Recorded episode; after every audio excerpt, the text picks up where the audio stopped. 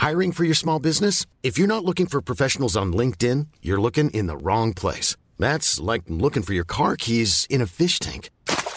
LinkedIn helps you hire professionals you can't find anywhere else, even those who aren't actively searching for a new job but might be open to the perfect role. In a given month, over 70% of LinkedIn users don't even visit other leading job sites. So start looking in the right place. With LinkedIn, you can hire professionals like a professional. Post your free job on linkedin.com slash spoken today. Heraldo Radio, la H se lee, se comparte, se ve y ahora también se escucha.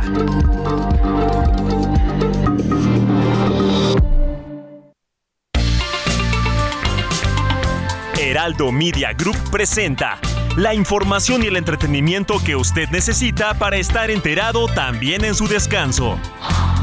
Alejandro Sánchez y el informativo Heraldo fin de semana. Por el Heraldo Radio, con la H que sí suena y ahora también se escucha.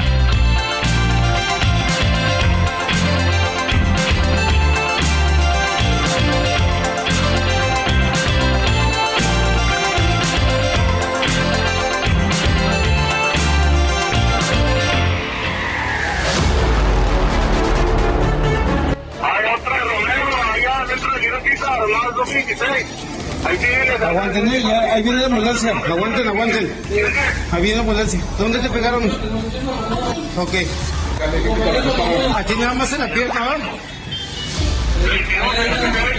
¿A ti te estás viendo? Acaba de salir cuando nos llegaron a y dispararon y no acaba de salir.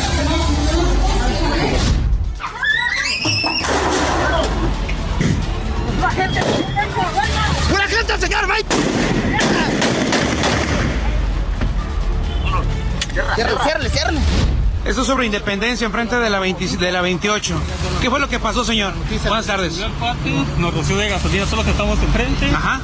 Que nos bajáramos a la verga y okay. sellaron el camión. Nos bajamos todos. Necesitamos garantizar la seguridad pública. Es lo más importante. Pues por eso todas las mañanas nos dedicamos al tema que se agravó por las razones que ya sabemos y vamos avanzando por nuestra perseverancia y por no permitir la corrupción y por no permitir la impunidad y por atender las causas, el que no haya tanta pobreza, el que se atienda a los jóvenes, todo lo que estamos haciendo es para eso. Entonces, eh, vamos a consolidar la, la Guardia Nacional.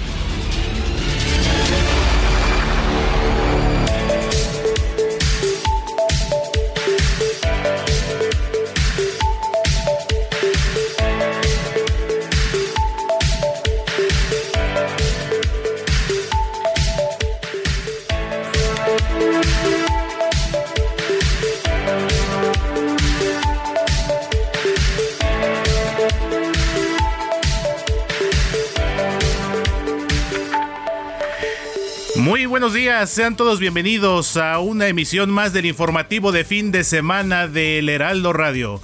A través del 98.5 de FM en vivo y en directo desde la Ciudad de México, cuando en este momento son las 7 de la mañana con 2 minutos, hora del centro de la República Mexicana.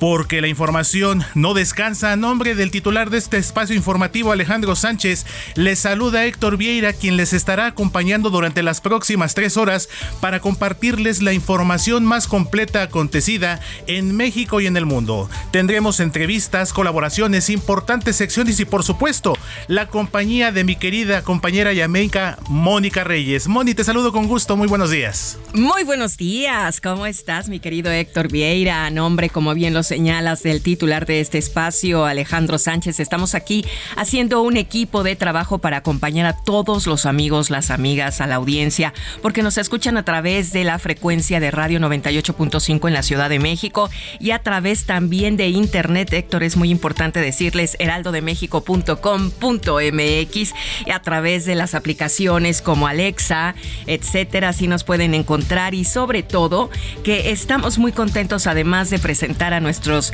amigos, a colaboradores, reporteros, pues de decirles que Alejandro Sánchez en su afán siempre de estar a la vanguardia con la información, de estar al pendiente, bueno, pues también uno como ser humano tiene sus recaídas, ¿no? Tiene siempre esa parte donde el estrés siempre te está acompañando, alguna comida que no te cayó bien, etcétera. Y le mandamos un saludo, un cariño, mi querido Alex, de que aquí estamos en tu, en tu programa haciendo lo mejor que se puede con este gran equipo de trabajo. Y sobre todo también, amigos, que estamos en las frecuencias en Monterrey 99.7 FM, en Guadalajara 100.3 FM, tenemos en Oaxaca también la frecuencia 97.7 F, FM, en Tehuantepec, en Tampico y más tarde estaremos mencionando en dónde más, por ejemplo en McAllen y el sur de Estados Unidos. Y mi querido Héctor Vieira, pues también hay que saludar a nuestro equipo de trabajo, a los más jóvenes de este momento. Así es, mi querida Moni, la sangre joven de este programa, mi querido Roberto Martínez, quien nos estará apoyando como siempre, como lo hace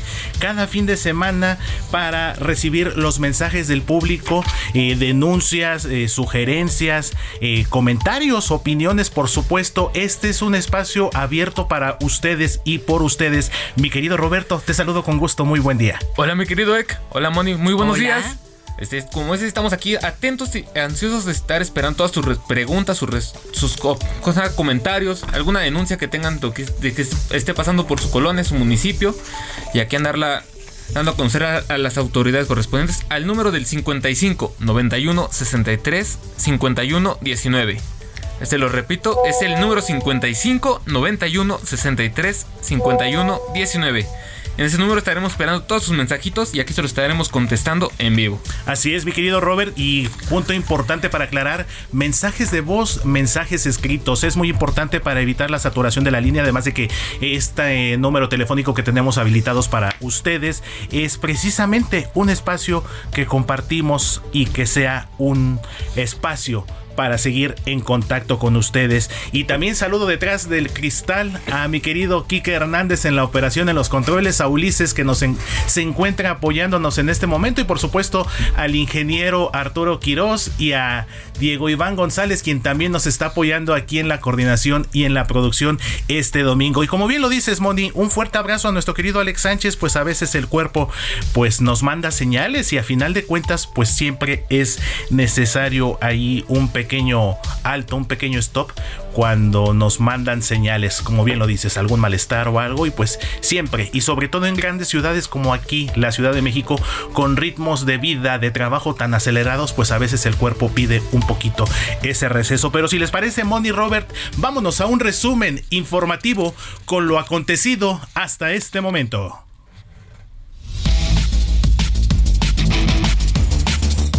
Y comenzamos informándoles que el presidente Andrés Manuel López Obrador visitó este sábado la presa El Cuchillo, esto en el estado de Nuevo León, donde reiteró su deseo de resolver la crisis de agua que vive esta entidad, para lo que este domingo firmará un compromiso sobre el proyecto denominado Cuchillo 2. Los detalles los tendrá más adelante nuestro compañero Iván Saldaña, reportero de El Heraldo Media Group. Esta semana Alito Moreno siguió dando de qué hablar, pero ahora no solo por los audios que han filtrado, sino porque fue destituido como presidente de la Comisión de Gobernación en San Lázaro. Para conocer más detalles de esta decisión, pues hoy hablaremos con el diputado de Morena, Pablo Amilcar Sandoval. Así es que los invitamos a que estén pendientes, que no se vayan, porque la promesa es, mi querido Héctor y Robert, que aquí tendrán toda la información. No le cambien. Estamos en el 98.5. Así es, mi querida Moni, un tema bastante caliente desde el Palacio Legislativo de San Lázaro y no solamente desde este recinto, sino también desde el estado de Campeche, ya que la gobernadora de aquella entidad, Laida Sansores, pues amagó nuevamente en redes sociales que el próximo martes en su peculiar programa, eh, este que transmite a través de redes sociales, que estará difundiendo más audios de Alejandro Moreno Cárdenas, esto a pesar de las prohibiciones que ya le hizo el Instituto Nacional Electoral para de tener este tipo de publicaciones. Bastante calientito y como bien lo dices, Moni, más adelante tendremos al diputado Pablo Amílcar Sandoval. Y precisamente en temas migratorios, dándole un poquito de giro a la información, les comento que el Instituto Nacional de Migración informó que un total de 688 migrantes, en su mayoría centroamericanos, fueron hallados en dos acciones distintas, esto en el estado de Puebla. Fueron encontrados en dos cajas de tráileres hacinados, como normalmente ocurre en estos casos, y esta denuncia se realizó mediante una llamada anónima, mientras que por estos hechos, cuatro presuntos traficantes de personas fueron Y la violencia azotó al país después de que el presidente López Obrador anunciara que aplicaría un decretazo para pasar la Guardia Nacional a la Sedena. La inseguridad no se detuvo ni siquiera en fin de semana, donde Baja California, Guanajuato y ahora Michoacán enfrentaron este problema. Para analizar esta situación, ¿qué creen? Hablaremos con Gerardo Rodríguez Sánchez Lara, especialista en asuntos de seguridad nacional un especialista en estos temas de seguridad, como bien lo comentas, eh, Moni, nuestro querido colaborador también de aquí del Heraldo de México, Gerardo Rodríguez.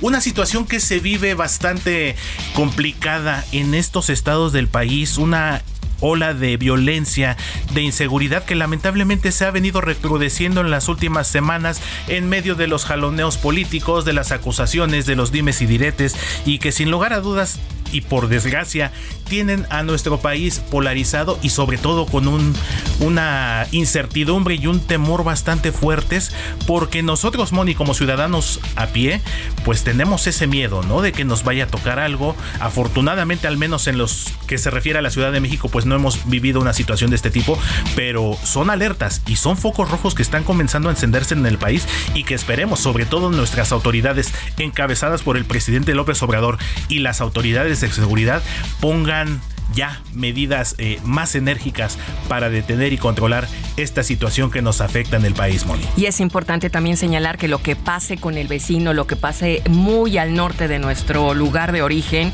no va a llegar. Aguas, hay que ponernos ahora sí en alerta, hay que planificar, hay que estudiar y sobre todo con personas como Gerardo Rodríguez, que nos va a, a dar esta clase de información para nosotros y ponernos en alerta, como bien señalas, porque aunque andemos en camión, a pie o en auto, todos estamos en el mismo tren. Así es, mi querida Moni. Vamos con más información. Y precisamente al respecto, el gobierno de Estados Unidos mantiene la alerta roja de viaje. Esto para que sus ciudadanos no visiten los estados de Colima, Guerrero, Michoacán, Sinaloa y Tamaulipas, mientras que otros 11 estados del país para estos aconsejó reconsiderar la visita debido a la creciente ola de violencia de los últimos días en territorio mexicano. Y no es la primera vez que lo hace Estados Unidos, mi querido Héctor. Constantemente está mandando muchas alertas a sus ciudadanos para que no visiten ciertas regiones de México. Y eso también deberíamos de ponernos a pensar porque no nos ayuda mucho. Al contrario, imagínate todo el concepto que tiene no solo en Estados Unidos, en las demás naciones europeas, eh, de nuestro mismo continente en el sur, etcétera. Y nosotros cómo quedamos. Así es, mi querida Moni, sobre todo porque además de tratarse de un tema de seguridad pública, también tiene repercusiones sociales por supuesto, repercusiones económicas, porque sitios turísticos como en el sureste del país, como lo es eh, Quintana Roo, Cancún, Playa del Carmen, todo lo que es esta parte de la Riviera Maya, que también recientemente ha tenido capítulos de violencia, pues eso también afecta el turismo, Moni, y de por sí la situación económica en el país y a nivel global no está tan como dicen por ahí, ¿no? No está como para hornear bollos, pues con esta situación pues también estas repercusiones económicas porque son eh, recursos que no entran a nuestro país y no fortalecen y no permiten una mayor recuperación económica tras la pandemia de COVID-19. Entonces, pues esperemos que las autoridades hagan su trabajo al respecto y que bueno, estas alertas emitidas también por el gobierno de Canadá. Es muy importante comentarlo. Y sabemos, Moni, la relación que tenemos como país con Estados Unidos y Canadá en el marco del Tratado TEMEC, que también ese es otro tema aparte que podríamos analizar y discutir con respecto a las situaciones en materia energética de nuestro país y que pues podrían derivar en sanciones como lo son los aranceles en caso de que no se resuelvan favorablemente estas controversias en materia energética que interpusieron los gobiernos de Estados Estados Unidos y Canadá. Y mientras en los estados afectados por la sequía celebran que ya está lloviendo, esto es pasando al tema de la sequía, de las lluvias, del clima, de cómo, cómo estamos viviendo estos tiempos climáticos, en otros, en otros estados se está sufriendo por inundaciones. Fíjense nada más amigos, tan solo en Nogales, en Sonora, se han reportado tres muertos y ha sido una de las causas por las que no se ha podido llevar a cabo este rescate de los mineros atrapados en Coahuila, en Coahuila desde hace cuántos días, Héctor. Recientemente hemos estado leyendo noticias, escuchando reporteros, también algunas notas informativas en el momento justo en la zona cero y no se puede, de repente sí, luego llueve, luego el agua, etcétera. Entonces no avanzamos. Así es, mi querida Moni, para ser exactos, desde el pasado miércoles 3 de agosto fue cuando lamentablemente ocurrió este accidente en este denominado también Posito, Posito Carbonero allá en Sabinas, Coahuila, y que bueno, precisamente sobre este tema nuestro compañero Paris Salazar,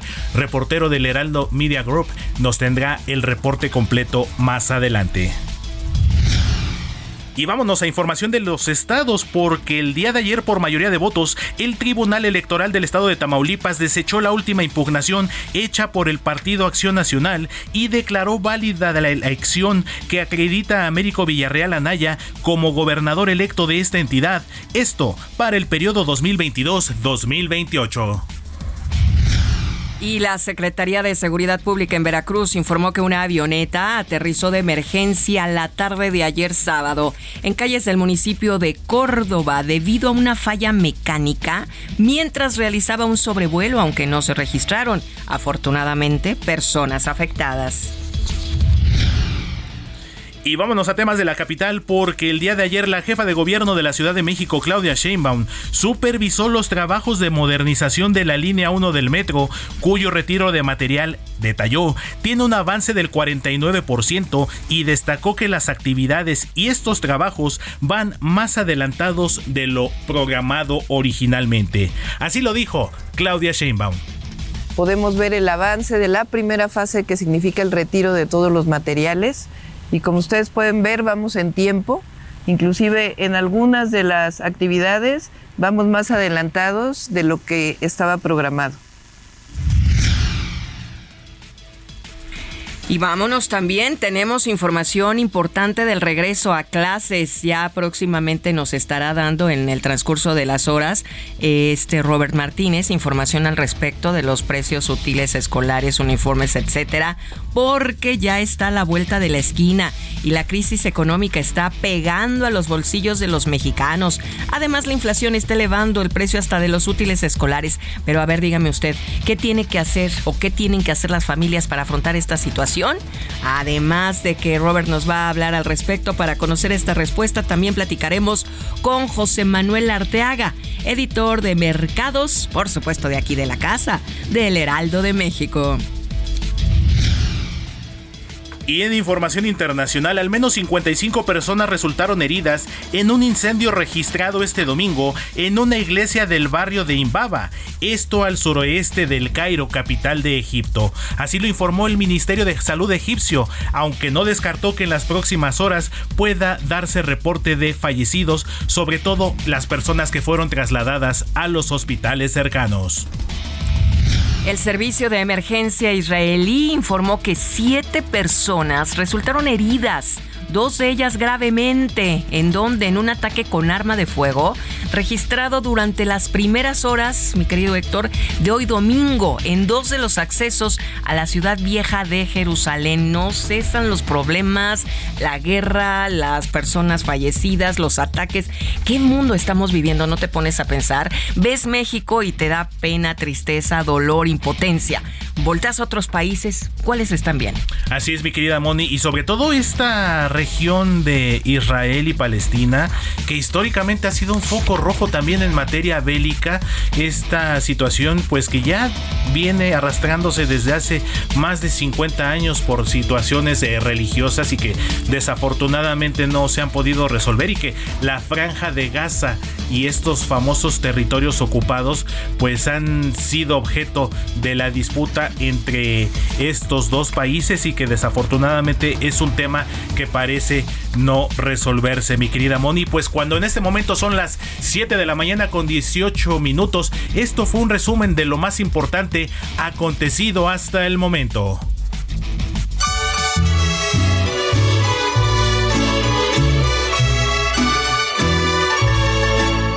Estas son las mañanitas que cantaba. Muy bien, dices Laura perfectamente. Estamos en vivo y a todo color. Alex, te mandamos abrazos y besos. Te extrañamos, pero aquí estamos, aquí estamos eh, con este gran equipo. 7 de la mañana, 18 minutos, transmitiendo a la República Mexicana. Y por supuesto, con el gusto de siempre, no le cambies. Si le acaba de prender, usted déjele aquí. Le prometemos que le va a pasar bien música, tus efemérides musicales, mi querido Héctor Vieira. Eso es importante porque ayer no los pasamos, teníamos mucha información y hoy sí vamos a, platicar de quién antes de pasar al Santoral. Tenemos ahí eh, material pendiente, vamos a empezar con ¿Los este género de cumbia andina. Ay, qué rico. Tendremos también algunos éxitos que recientemente nos pidió uno de nuestros amigos del público, éxitos de la década de los 70 también, por supuesto, música en español, estaremos recordando uno de los discos más exitosos de Luis Miguel, que el pasado 12 de agosto cumplió 25 años de su lanzamiento. Entonces, no se despegue de su radio. Déjalos picados. Porque la selección musical de este domingo está bastante buena. Y mi querida Moni, ¿a quién vamos a correr a, festejar, a felicitar? y sobre todo porque nuestro querido Roberto Martínez nos estará acompañando en estas efemérides de hoy domingo. De hoy domingo le toca a nuestro querido Robert para que nos platique a quién vamos, como dice Alex, a quién vamos a correr a felicitar en este momento. Porque yo sí, si tengo al lado aquí a alguien, mira, me salgo de la cabina y voy y le doy una abrazo aquí en mi querido Robert. Claro que sí, Moni, pues hoy vamos a felicitar a Maximiliano. ¡Wow! Maximiliano. Hoy es el santo de Maximiliano, además también de Arnulfo de Soissons, Eusebio de Roma, Facanano, no sé si hayan escuchado ese nombre. No. O, alguien. No, no te lo vengo manejando. este, ese sí, no, yo tampoco. Marcelo. Marcelo. Marcelo. Claro que el secretario de Relaciones Exteriores, el buen Marcelo Lugar, por supuesto. Claro que sí. Está también Marcelo, el jugador del Real Madrid. Es un, bueno, exjugador del Real Madrid porque ahorita ya no tiene equipo. Exactamente, Marcelo Vieira, mi tocayo de apellido. Y Ursicino y Mártires. ¿Alguien conoce algún? ¿Mártires? Mártires. Mártires, yo, yo, soy mártir. Pues, Hay muchos, habemos muchos mártires. Los santos hoy estuvieron un poco... Un poco peculiares, Pero, pero un poco cuéntanos la historia de Maximiliano. Pero justamente, vamos a, un poquito a la historia de San Maximiliano. Fue un sacerdote franciscano de Polonia que fue asesinado por los nazis en un campo de concentración debido a que quiso entregar voluntariamente su vida a cambio de un, padre de familia. Fue un activo promotor de la veneración al Inmaculado Corazón de María. Fundó y supervisó la ciudad de la Inmaculada, un complejo religioso cerca de Varsovia, con un monasterio, un seminario, una editorial y una estación de radio. Esta es la historia de San Maximiliano. Fíjate qué historia, siempre me encanta leerlas porque son tan peculiares, casi todas se parecen, todos son muy, muy, muy de dolor, pero también de muchas cosas que, tienen que sus detalles, sus detalles que hacen diferente a cada cada santo, cada, a cada persona. Muy bien. Pues gracias, mi querido Robert. ¿Y a ti te gusta eh, la relajación? Héctor, a mí sí. Porque hoy es el Día Mundial de la Relajación. Así es que vamos con él. Es, este, es, mañana, Moni. Este, ah, mañana, el día, de, la relajación. Este, Ay, es que ya quería estar relajada. el 15 de agosto celebramos el día de la relajación, pero justamente como es lunes, es día de día, día por lo general laboral. Fuerte. Pues hay que mejor pasarlo, hay que aprovechar el día del domingo para pasar el día de la relajación. Sí, es cierto, es mañana. Pero hoy es el día del lagarto. ¿Qué nos puedes decir al respecto? Pues así es, mi querida Moni. Hoy, 14 de agosto, es, se conmemora este, esta especie, este reptil muy conocido en todo el mundo que tiene una infinidad de, pues, de subtipos, de especies. Para ser exactas, más de 3.000 especies, Moni Robert, y por eso se celebra el Día Mundial del Lagarto. Y la principal finalidad de esta conmemoración precisamente es la de dar a conocer la importancia de las especies de lagarto, valga la redundancia, así como las amenazas que afronta como el tráfico, como la tala clandestina, la destrucción de sus hábitats y pues también desafortunadamente temas que a pesar de que estamos en el siglo XXI, situaciones eh, de ahí de usos y costumbres, que porque si la carne de cocodrilo es afrodisíaca, que porque si la piel, desafortunadamente son situaciones que han puesto en riesgo a estas especies y no solamente a estas, infinidad de especies en el mundo y otras tantas, Moni, Robert, que desafortunadamente pues incluso se han visto extintas. Y como dices, más de 3.000 especies, Robert. No, pero también otro dato es como decía Héctor, y ya lo platicamos la semana pasada, como en el norte del país, tras los avistamientos que ha habido de cocodrilos ahí en las calles, y ante la crisis que está viviendo también la inflación, las familias han recurrido a consumir la carne de cocodrilo para, es que pues para alimentarse, porque pues no hay de otra forma. Y pues antes uno de los riesgos, uno de los peligros que están pasando estos, estos animales también. Y carísima, ¿no? Exactamente, y mira, como bien lo comenta eh, Robert Money, y esto se ha dado precisamente en nuestro país en un punto específico, en el sur del estado de Tamaulipas. Aunque también históricamente hay lugares como Miami, Florida, donde los cocodrilos, los lagartos, aparecen cada rato. Ha habido casos en los que han salido tal cual del baño. Imagínate nada más de lo que estamos hablando. los atrapan en la cocina. ¿No? Así es, mi querida Moni. Pues esto, esto fue parte de las efemérides del día de hoy y como bien lo dice un maestro muy querido mío, hay que conocer la historia para entender el presente. Y rápidamente les recuerdo el WhatsApp, mi querido Robert, antes de irnos al corte. El número de WhatsApp es 5591 635119. Se los repito para que nos manden todos sus mensajitos, sus comentarios, sus dudas. Es el 55 91 63 51 19. Marquen, marquen, pero las teclas de su celular, ¿eh? Para que nosotros estemos aquí recibiendo sus mensajes. No le cambien. Estamos en el 98.5 FM. Pausa y volvemos. La noticia no descansa. Usted necesita estar bien informado también el fin de semana. Esto es Informativo El Heraldo Fin de Semana. Regresamos.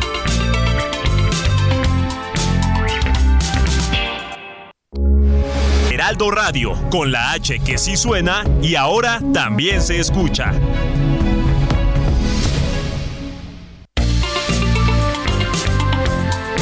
Siga en sintonía con la noticia.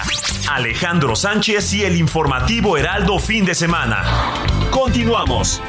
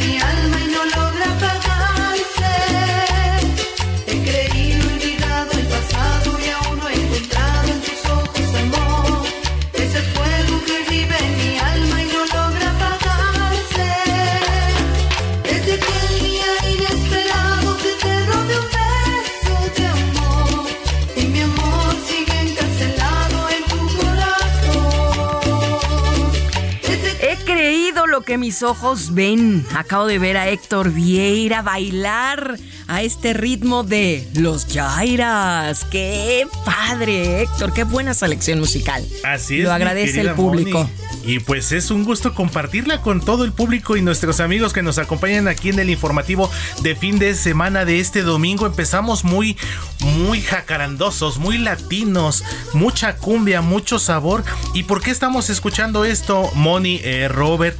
Este tema, como bien lo dices, del grupo mexicano Los Jairas, he creído porque precisamente esta agrupación encabezada y liderada por el señor Francisco Corchado, un día como ayer 13 de agosto, pero de 1997, esta canción llegó al primer lugar en las listas de popularidad a menos de un mes de su lanzamiento, mi querida Moni, en una época en la que no teníamos plataformas digitales, en la que el internet apenas empezaba a despuntar y entonces pues todavía tiene un mayor mérito y por supuesto, Moni, Robert, esta canción yo creo que la hemos bailado, la hemos cantado en una fiesta, en unos 15 años, en una boda, en un en un toquín, tal cual, ya sabes, esos toquines de la colonia del barrio que tienen mucho sabor y que mucha gente se reúne para bailar, para disfrutar, para divertirse.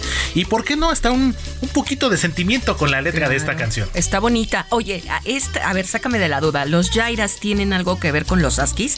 ¿Se inspiraron en ellos? Porque este grupo también es muy famoso. Así es, mi querida Moni. No, no, precisamente no tienen ninguna similitud más que ser colegas de profesión y de género. Este eh, ritmo de la, de la cumbia andina en el que utilizan instrumentos sudamericanos, sobre todo del Perú, como lo es la famosa quena, que es lo que le da ese toque pues especial a los arreglos musicales, como bien lo dices, tanto de los Askis como de los Yairas.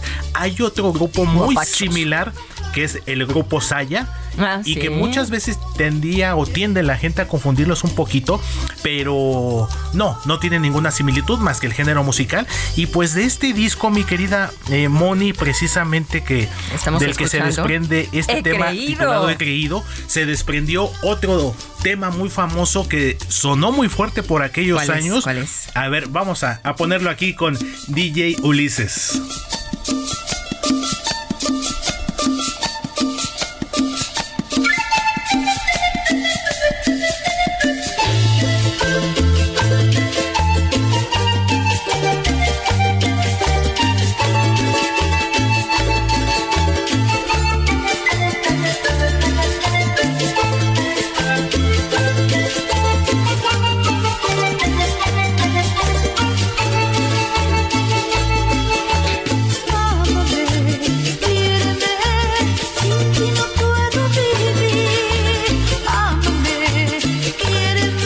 Parece, mi querida Moni Robert, amigos del auditorio? ¿Qué te imaginas?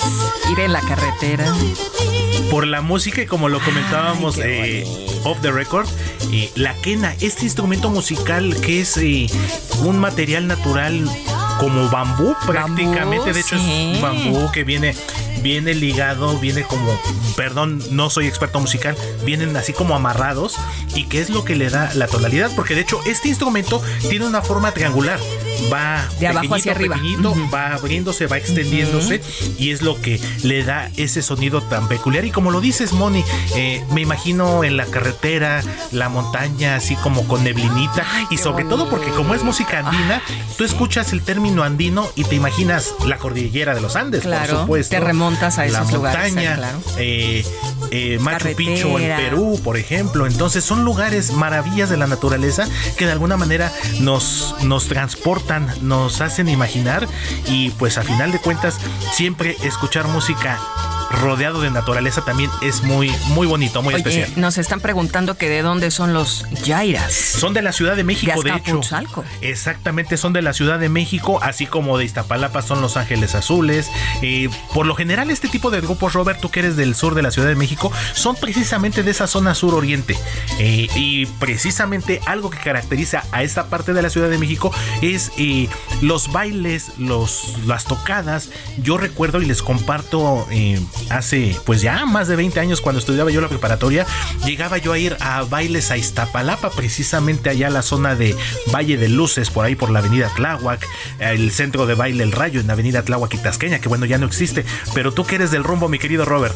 Pues yo que soy del rumbo te puedo decir, Héctor, que justamente ahorita es la temporada, bueno, ahorita que salía de mi casa, desde de su casa de manera temprana, me tocó ver cómo seguía la fiesta en algunas zonas ahí del, de Iztapalapa, allá por más o menos por lo que es este Santa Cruz Millahualco, Santa Marta, en donde ahí se acostumbra y de manera como una tradición ce- cerrar las calles para poner el son el llamado sonidero donde podemos escuchar este tipo de canciones combinarla con un poquito de cumbia un poco más más de saltito más más movida.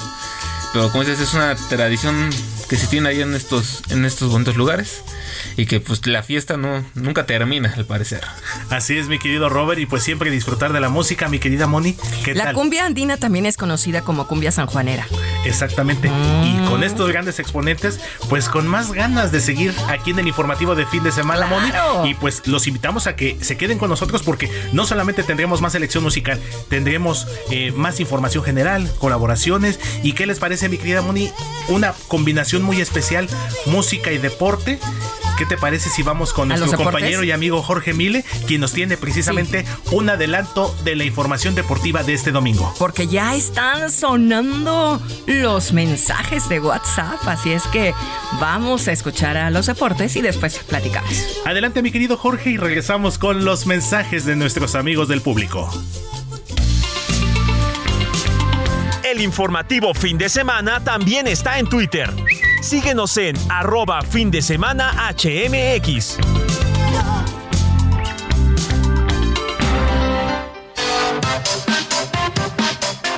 Saludos Alex, buen domingo para todos. Esta es la información deportiva. Vaya jornada sabatina dentro de la Liga MX.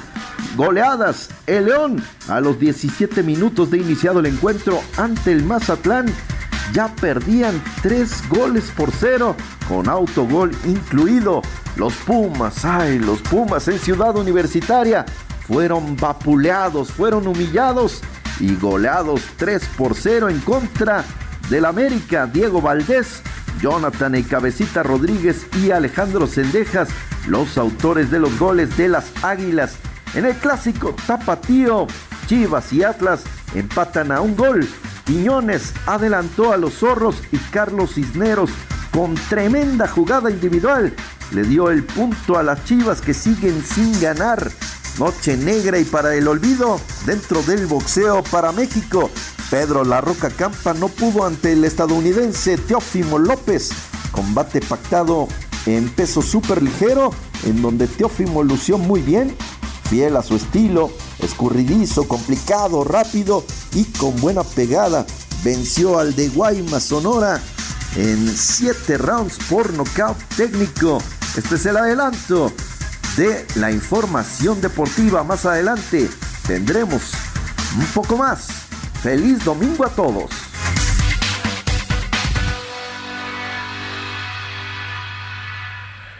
Muchísimas gracias, mi querido Jorge Mil. En un ratito estaremos de regreso contigo con el reporte completo. Y a propósito de información deportiva, Moni, Robert, veo que alguien está muy contento porque su equipo ganó de visitante y le ganó a uno de sus rivales más odiados, como lo son los Pumas. Tus águilas, mi querido Robert, volaron alto. Diríamos, había dicho, ¿a poco fuimos visita? Pues es lo que dicen por ahí. Es lo que decía, creo que el eh, decía el partido, pero pues el América jugó como local, fue uno de los mejores partidos que hasta el momento en este, en esta, en este torneo he visto del América. La verdad es que venía de una racha de que no había tenido victorias, en los amistosos internacionales venía empatando, perdiendo. Y pues eh, un partido contra Pumas que jugamos, jugó el América, jugó muy bien. En el Estadio Olímpico Universitario, que no es cualquier cosa, a pesar que no fue un partido a las 12 de la mañana como nos tenía acostumbrados, fue un partido donde el América se llevó los tres puntos y arranca muy bien, ¿no? así que a mitad de torneo para ver cómo, cómo seguimos. Y Héctor, ahí te tengo algo. Este miércoles se viene un partidazo, ¿eh? Justamente, mi querido Robert, era lo que te iba yo a comentar. Nos vemos el miércoles a las 9 de la noche, a las 7 de la noche, corrijo, 7 de la noche con 5 minutos en la cancha del Estadio Hidalgo, porque mis tuzos y tus águilas se verán las caras. Claro que sí, y ahorita los tuzos este, tienen la jornada, esta jornada está pendiente. Por el tema desafortunadamente de los enfrentamientos y la violencia en Ciudad Juárez, partido programado que tenían el día de ayer, si mal no recuerdo, contra los Bravos, y bueno, estarán reponiéndolo posteriormente la Liga MX. Mi querido Robert Moni, pues vamos a seguir con más información pero sobre todo vamos a escuchar a nuestros amigos del público porque ya llegaron los primeros mensajes. Los primeros mensajes y mi querido Robert, recuérdanos el número de WhatsApp. El número de WhatsApp es el 55 91 63 51 19. Se los repito para que nos envíen todos sus mensajitos, sus dudas y sus comentarios. Es el 55 91 63 51 19. Muy bien, pues el señor Laredo Smith, servidor y amigo, nos escribe desde McAllen, Texas y dice, muy buenos días Héctor Moni, abrazos Alex, que te mejores y a todo este gran equipo, incluyendo a Robert, que es quien resuelve todas las dudas y las preguntas. bueno, por otro lado, Luis Vélez dice, Moni, Héctor, Robert, buenos días desde San Diego a las 5.20 de la mañana, ya están, pero con ustedes como siempre, me gusta su forma de trabajar Ustedes son de buen humor, nos ponen contentos. Muy buenos días. Y Gloria Hernández, no nos escribe de dónde es, pero supongo de, de México. Dice muy buenos días, saludos a todos. Soy Gloria Hernández. Y aquí vienen unas preguntas. Desde Acapulco nos escribe Rosa Isela Luz y dice, ¿cómo tramito la pensión del ISTE por la muerte del trabajador porque soy estudiante de 19 años. Su papá es el que falleció, no tiene mamá y la única que le correspondería sería a esta chica de 19 años. Pues mira, Moni, este trámite se puede realizar de dos maneras, ya sea en línea en la página www.gov.mx, diagonal trámites, diagonal ficha, diagonal pensioniste por causa de muerte del pensionado, esa es una de las opciones. O la otra es de manera presencial acudiendo al Departamento de Pensiones, Seguridad e Higiene del ISTE más cercano a su domicilio. Y lo único que necesitan es llevar una constancia de estudios de cualquier rama. Este, y así que comprobar que también era, era familiar de esta persona. Con su acta de nacimiento, etcétera. Pero algo bien importante es que siga estudiando, ¿verdad, Robert? Exactamente. Muy bien. Y como les dije, este trámite lo pueden hacer ya sea de manera presencial en el Departamento de Pensiones, Seguridad e Higiene del ISTE más cercano a su domicilio o en línea en www.gov.mx diagonal trámites, diagonal ficha, diagonal pensión pensión del ISTE por causa de muerte del pensionado. Muy bien. Por otro lado, para ya terminar ahorita con este bloque de preguntas y respuestas, Marco Antonio Morán. Él nos escribe desde la zona de la Jusco y pregunta, ¿a cuánto equivale la multa de tránsito por incumplir con reglas? Por ejemplo, eh, en tu auto, el no tener faros, luces direccionales, cinturón de seguridad, espejos retrovisores, porque recordemos, Héctor, que esto está siempre activo, que lo olvidemos es diferente, pero él quiere saber, no sé si ya lo multaron o, o lo van a multar. Incluso, no lo sé. Incluso, mi querida Moni, ya había una iniciativa al respecto en materia de movilidad para que, para realizar la verificación vehicular, eh, esta de las emisiones contaminantes, también se hiciera una inspección visual, precisamente con todos estos elementos, incluso con detalles desde que no venga el parabrisas o el medallón estrellado, que no venga la, el cofre del motor modificado. O llantas en mal estado. ¿eh? Llantas en mal estado, lisas y todo, y sobre todo mis queridos taxis, muy recurrentemente vemos este tipo unidades en estas condiciones. Ajá, pero Marco Antonio pregunta, ¿cuánto asciende la multa de tránsito? Si es que se puede pues salarios o no sé. Pues mira, por ejemplo, en el, en el tema que me habías dicho de traer los faros rotos o fundidos. este, aquí en la Ciudad de México la multa es aproximadamente de 10 sumas, que esto es 962.20 pesos. Pero también hay algo que me da mucha atención, Héctor, y aquí tengo el datito que dice es que también tan solo por tunear tu auto hay algunas partes que están prohibidas en la Ciudad de México de tunear, que son este, el portaplaca, los faros deslumbrantes, los vidrios, traer los vidrios oscuros o polarizados, las llantas modernas, el escape, el sistema antirradiadores y el claxon con un ruido exclusivo. Estos son algunos de los Así que de algunas prohibiciones que se tienen aquí en la Ciudad de México. Y, que tiene multa. y exactamente, y aquí son mucho más elevadas las sanciones porque pueden ir desde los 1.800 pesos hasta los 3.000 pesos aproximadamente. Ay, hay que cuidarnos, hay que tener hasta el auto en buenas condiciones y, muy bonito y no, no tunearlo, como dicen, ¿no? y por temas de seguridad también, Moni Robert. Yo entiendo que a veces tenemos ahí un gusto que si le queremos poner, no sé, la calcomanía ahí del equipo de fútbol, de, la universidad de la universidad, por supuesto que eso incluso yo lo he hecho, pero a final de cuentas, eh, si los automóviles vienen diseñados de fábrica con ciertas especificaciones, yo creo que lo importante es, respetarlas.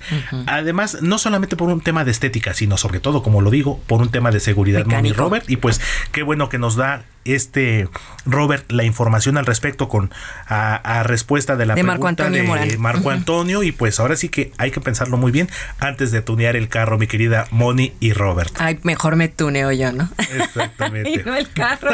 Qué buena falta me hace. Muy bien, ¿a dónde vamos? Así es, mi querida Moni y Robert, amigos del auditorio, cuando en este momento son las 7 de la mañana con 46 minutos hora del centro de México, pues vamos a recuperar la información que aconteció del presidente Andrés Manuel López Obrador porque precisamente el mandatario firmará hoy en el estado de Nuevo León el compromiso con el gobierno encabezado por Samuel García para construir y tener listo para el próximo año el acueducto Cuchillo 2, el cual buscará llevar más agua sobre todo a la zona conurbada y a la ciudad de Monterrey para combatir la escasez y hacer frente a esta crisis hídrica que se vive en esta entidad del norte del país. Y para eso saludo y me da mucho gusto hacerlo a mi compañero Iván Saldaña, reportero del Heraldo Media Group. Te saludo con gusto, Iván. Muy buenos días. ¿Cómo estás, Alex? Auditorio, buenos días. El presidente Andrés Manuel López Obrador firmará hoy el compromiso con el gobierno de Nuevo León para construir y tener listo para 2023 el acueducto Cuchillo 2, el cual llevará más agua a Monterrey para combatir su escasez entre la población. A las 10 horas se encabezará en Monterrey el evento Plan Agua para Nuevo León, pacto en el que también participarán otros sectores de la población para combatir la crisis de líquido en la entidad. En su cuenta de Twitter, el presidente López Obrador escribió, Mañana firmaremos el compromiso con el gobernador de Nuevo León, Samuel García, para construir el acueducto y llevar más agua de la presa El Cuchillo a Monterrey. El desafío es que los 106 kilómetros de tubería y plantas de bombeo operen para mediados del 2023. Participarán empresarios, iglesias, ingenieros civiles y militares, técnicos y trabajadores, todos juntos para no padecer por falta de agua, publicó ayer el presidente López Obrador. Alex, el presidente de la República, recorrió acompañado del gobernador Samuel García la obra del acueducto que conectará con la presa El Cuchillo. En este proyecto se están invirtiendo más de 10 mil millones de pesos. Con este evento en Monterrey, el presidente López Obrador cierra hoy una gira de tres días por Durango y Nuevo León, donde también supervisó obras de infraestructura hídricas que son parte del plan contra la crisis de la escasez del agua en el norte de México. Alex, la información esta mañana. Muchísimas gracias, mi querido Iván Saldaña, amigo y reportero del Heraldo Media Group. Información muy importante en materia eh, hidráulica para hacer frente a la crisis que se vive en esta parte de nuestra república. Y nos vamos de Monterrey, Nuevo León, vámonos a la Ciudad de México porque nuestro compañero Carlos Navarro también nos tiene información importante porque precisamente la jefa de gobierno de la capital, Claudia Sheinbaum, anunció que la próxima semana, es decir, a partir de mañana lunes, la semana que empieza mañana, podría ser presentado el plan integral de abastecimiento de agua potable para la zona metropolitana del Valle de México y explicó cómo se conforma este proyecto. Mi querido Carlos Carlos Navarro, te saludo con gusto. Muy buenos días. Buenos días, Alex Simoni. Les saludo con gusto a ustedes y al auditorio y les comento que el Plan Integral de Abastecimiento de Agua Potable para la zona metropolitana del Valle de México sería presentado la próxima semana, informó la jefa de gobierno Claudia Sheinbaum. Después de la reducción de abasto de agua que anunció la Comisión Nacional del Agua en días pasados, la mandataria de Capitalina explicó en qué consiste este proyecto. Escuchemos. Sí, qué bueno que, lo preguntas. Eh, nosotros desde hace ya casi tres años cumplimos de reunirnos cada 15 días, cada mes por lo menos, eh, con la Conagua y el Estado de México. Las reuniones inclusive las encabezo personalmente, aparte de que los equipos están trabajando. Tenemos un plan integral de abastecimiento de agua potable para cumplir el derecho al agua de la Ciudad de México y de la zona metropolitana del Valle de México. Una parte viene el sistema Lerma, que hemos estado haciendo muchas obras en el sistema Lerma y ya vamos a presentar, ojalá pueda ser la próxima semana, lo que es este plan integral, de dónde vienen las distintas fuentes y todo lo que estamos haciendo para disminuir fugas. La titular del Ejecutivo Capitalino detalló los motivos por los que se va a reducir el abasto de agua potable en la Ciudad de México y demás municipios de la zona metropolitana. Escuchemos. ¿Por qué se reduce de acuerdo con la Conagua? Pues porque las secas nos alcanzaron igual que en todo el país. Entonces las presas del sistema Cutzamala pues están a menor nivel y es muy importante cuidar el agua. Entonces es mejor disminuir y que tengamos eh, menos en un tiempo continuo hasta que puedan llenarse nuevamente a consumirla toda y que podamos estar en una situación eh, muy difícil. Entonces tiene que ver con el manejo de presas. Eh, estamos pues eh, conscientes de esta situación, entre todos debemos cuidar el agua, pero además este plan integral. Recordemos que en días pasados la Comisión Nacional del Agua informó que derivado de la escasez de lluvias de las temporadas 2020, 2021 y la actual, así como de los niveles de las presas del almacenamiento del sistema Cutzamala, el organismo de Cuenca de Aguas del Valle de México, el Sistema de Aguas de la Ciudad de México y la Comisión del Agua del Estado de México acordaron una reducción temporal en la entrega de agua en bloque de esta fuente de abastecimiento, pasando de un caudal de 14.2 metros cúbicos por segundo a 13.2 metros cúbicos por segundo. Esto se había programado en caso de no tener lluvias suficientes en la cuenca alta del Cutzamala. Esta reducción, que iniciará a partir del lunes 15 de agosto, representa 2.4% del suministro diario total promedio que recibe la zona metropolitana del Valle de México. Alex Simoni, la información que les tengo. Muchas gracias. gracias. mi querido Carlos Navarro, compañero y amigo reportero del Heraldo Media Group. Y precisamente en más información de la jefa de gobierno de la Ciudad de México, Claudia Sheinbaum, pues tuvo un fin de semana bastante movido porque también hizo importantes anuncios en materia de labor social, ya que en el marco de la inauguración del punto de innovación, libertad, arte, educación y saberes, estos centros conocidos como pilares, esto en la alcaldía Coyoacán, en la zona de Guayamilpas, la jefa de gobierno precisamente afirmó que el objetivo de su administración es recuperar la educación pública y transformarla en el mejor sistema a favor de la ciudadanía. Afirmó que como parte del movimiento que representa, es una obligación como gobierno trabajar para que la ciudadanía acceda a los derechos sociales, no solo como un privilegio, dijo, sino derechos básicos como la educación, salud, transporte, entre otros rubros. Vamos a escuchar parte de lo que dijo la jefa de gobierno, Claudia Sheinbaum. Durante 50 años se construyeron en la ciudad 250 casas de cultura, donde hay estas actividades. Ahora nosotros en tres años hemos construido 285 pilares. Educación, cultura y deporte. Al respecto y con más, la jefa de gobierno Claudia Sheinbaum afirmó que la creación del concepto pilares, junto con la recuperación de 16 parques, es parte de la estrategia contra la delincuencia como una de las medidas para atender las causas de origen. En los pilares, explicó Claudia Sheinbaum, asisten niñas, niños, jóvenes, adultos y adultos mayores, quienes cuentan además con talleres artísticos y culturales, gimnasios, tienen una ciberescuela con computadoras donde pueden terminar además la educación como la preparatoria y los alumnos pueden acceder también a las becas que otorga el gobierno federal y local y cuenta con maestros que orientarán a los asistentes entre otras actividades. Es la voz de Claudia Sheinbaum.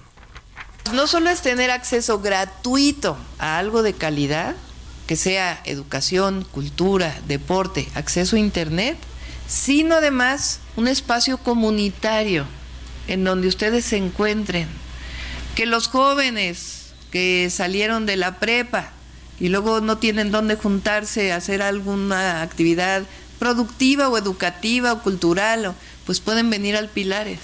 Y este es su espacio y aquí pueden desarrollar sus actividades o tener un maestro que les ayude. La noticia no descansa. Usted necesita estar bien informado también el fin de semana. Esto es Informativo El Heraldo Fin de Semana. Regresamos.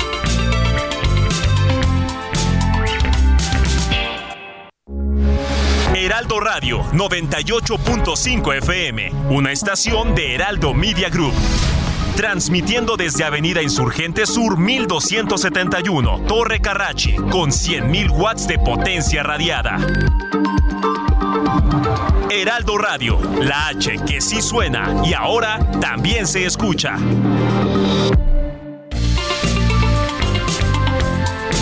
Siga en sintonía con la noticia. Alejandro Sánchez y el informativo Heraldo fin de semana. Continuamos.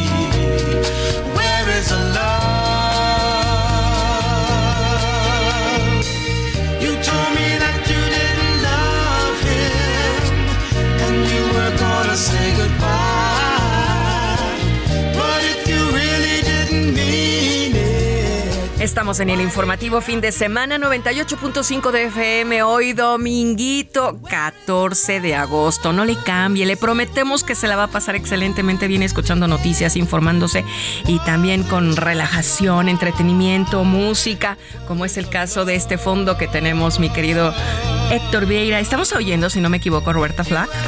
Es correcto, mi querida Moni, amigos del auditorio. Uno de los grandes duetos de todos los tiempos, una de las grandes canciones de la década de los 70 Este tema que estamos escuchando, titulado Where is the Love, eh, en español ¿Dónde está el amor? Precisamente como, bien lo dices, Mon, interpretado por Roberta Flack y el cantante y músico ya fallecido lamentablemente Donny Haraway porque precisamente un día como hoy, 14 de agosto, pero de 1973, esta canción llegó al primer lugar de la lista denominada Top Soul Singles. En esta lista en la que pues están incluidas también muchas de las grandes canciones de todos los tiempos y que sin lugar a dudas siempre nos transportan a un recuerdo muy especial, mi querida Moni.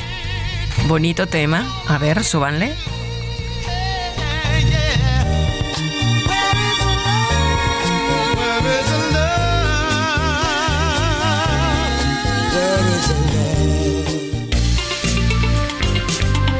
Informativo fin de semana también está en Twitter. Síguenos en arroba fin de semana HMX.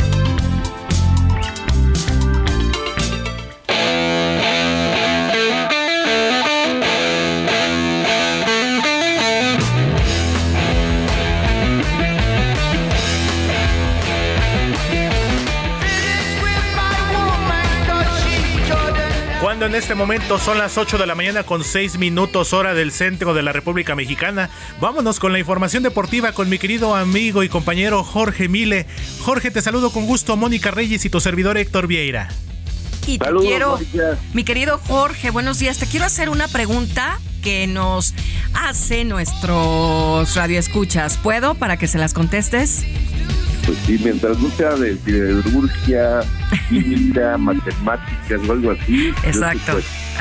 bueno, además de preguntar a qué hora sales por el pan. Ah, ¿verdad?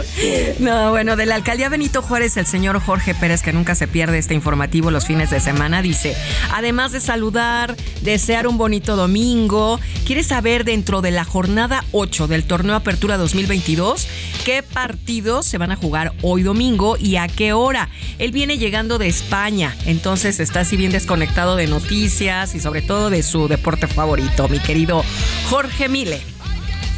Perfecto. Hoy va a jugar el equipo de Cruz Azul contra Toluca a las 5 de la tarde y los Tigres enfrentarán al Santos de la Laguna a las 7.05. Esto hoy domingo para que el tocayo esté al tanto. Y hablando de la jornada sabatina, hombre, vaya goleada que le pusieron al, al León apenas 17 minutos de juego ya iban 3-0 abajo frente al Mazatlán. Y así concluyó el partido, un, un, partido pues inoperante para el conjunto de la Fiera que le pasa por encima al Mazatlán que sí venía haciendo buen esfuerzo pero la verdad es que le costaba mucho trabajo y se desataron con tres tantos con un autogol incluido por parte del equipo del León no sé si ustedes lo vieron, pero ayer en Ciudad Universitaria le pasaron por encima al conjunto de los Pumas en su casa, con Dani Alves, con todas las contrataciones. Bueno, en dos partidos los Pumas se han comido nueve golecitos. Ayer en América, el odiado rival, le pusieron tres en la cabeza. Diego Valdés, el cabecita Rodríguez y Alejandro Sendejas se anotó un golazo además, eh, un América completamente distinto que ayer eh, jugó con jerarquía en Ciudad Universitaria, que pone un golpe en la mesa, el Tano que venía pues, con ciertas preguntas alrededor de su continuidad, pues la verdad es que ayer tuvieron una noche redonda el América ahí en Ciudad Universitaria. Y bueno, en el clásico tapatío se esperaba que las Chivas pudieran hacer algo, pero al final empataron a un tanto, empatan a un tanto, primero Quiñones, el Moreno adelantó al conjunto de los zorros y después Carlos Cisneros, una muy buena jugada individual, es cierto, con mucho corazón, pero con la con el sello de la causa, las Chivas simplemente adelante no la meten ni aunque en la portería fuera tres veces más grande, simplemente no entra. Lo que llama la atención aquí, Héctor Moni, Sí, es el final del partido, ya cuando concluye, viene la conferencia de prensa el director técnico Ricardo Cadena de las Chivas. No sale a, dar la conferencia de prensa, salen todos los jugadores, le piden a la afición que no se vaya, que no los deje, que no los abandone. Y se anuncia que la entrada para el juego contra el Monterrey será completamente gratis, que la van a pagar entre todos los jugadores, van a pagar la taquilla del estadio de las Chivas, así que... ¿Quién le iba a decir? imagínate, ¿no? O sea, las Chivas simplemente no meten gol. Ni al arco iris, mi querido George. Sí, no, ni al arco iris, pero la verdad es que, en la parte delantera andan muy flojos las Chivas. Es, me parece un aspecto mental también el que ya la presión del conjunto de Echeverría es demasiado. Ayer llegaban y llegaban, pero simplemente no, no la metían. Y bueno, pues ahí el problema para el conjunto de las Chivas. Y ayer también, acá en, tuvimos en Ringside, el Heraldo Radio, la pelea de La Roca Calza ah. enfrentando a Teófimo López. Eh, nosotros habíamos tenido en, en entrevista una semana antes a La Roca Campa y la verdad es que habló muy bien, muy convencido, pero ayer simplemente sobre cuadrilátero, el Teófimo López salió primero al rounds a medir, a empezar a hacer su boxeo y después la verdad es que le pasa por encima a la Roca Campa, pero tendremos a Emanuel Navarrete la próxima semana, un gran boxeador mexicano, así que los invitamos próximo sábado, 9 de la noche, completamente en vivo. El buen vaquero Navarrete. Ahí la información deportiva, Moni, y también Héctor Muchas gracias, Jorge Mile. Qué gusto saludarte y la respuesta que le diste a nuestro público. Y excelente todo lo que nos hablas de las noticias deportivas. Bonito domingo. Así es, mi querido George. Y pues vamos a tener un cierre de agosto muy interesante en materia boxística, como bien lo comentas, amigo. Eh, la próxima semana tendremos al vaquero Navarrete. Desafortunadamente, pues ayer en materia boxística no fue eh, una buena jornada para nuestro país con la derrota de Pedro La Roca Campa, que como bien lo dices, se escuchaba y nosotros lo vimos muy seguro en la entrevista que nos dio una semana anterior, pero bueno, desafortunadamente el resultado y sobre todo pues su desempeño pues no, no se le dio simplemente mi querido George. Entonces vamos a estar pendientes de lo que transcurra en el transcurso de la semana en materia deportiva, por supuesto, y de cualquier manera estaremos el próximo sábado contigo aquí en el informativo de fin de semana y por supuesto sábado en la noche ringside a las 9 horas del centro de la República Mexicana 21 horas para que tengamos en vivo y en directo con Lalo Camarena y con Alfredo Ruiz la pelea del vaquero Navarrete George. Sí, además ayer eh, el Latin Espadas, un joven de Mérida, Yucatán, pierde ante una gran promesa del boxeo boricua, pierde por knockout el Latin Espadas ante Sander Sayas de 19 años de edad, un auténtico león boricua que noqueó a Elías Espadas, así que bueno, pues ya, ya le dimos la vuelta a la página y vámonos ya con el vaquero Navarrete, que tendrá una gran, gran pelea. Próximo sábado, 9 de la noche, completamente en vivo a través del Heraldo Radio en Ringside, el mejor lugar para vivir el boxeo. Como debe de ser, mi querido George, pues muchísimas gracias, amigo, y entonces nos escuchamos la próxima semana con la información deportiva y por supuesto con Ringside. Excelente día, amigo. Muchas gracias. Un abrazo fuerte para los dos. Sí, señor. El informativo fin de semana también está en Twitter. Síguenos en arroba fin de semana HMX.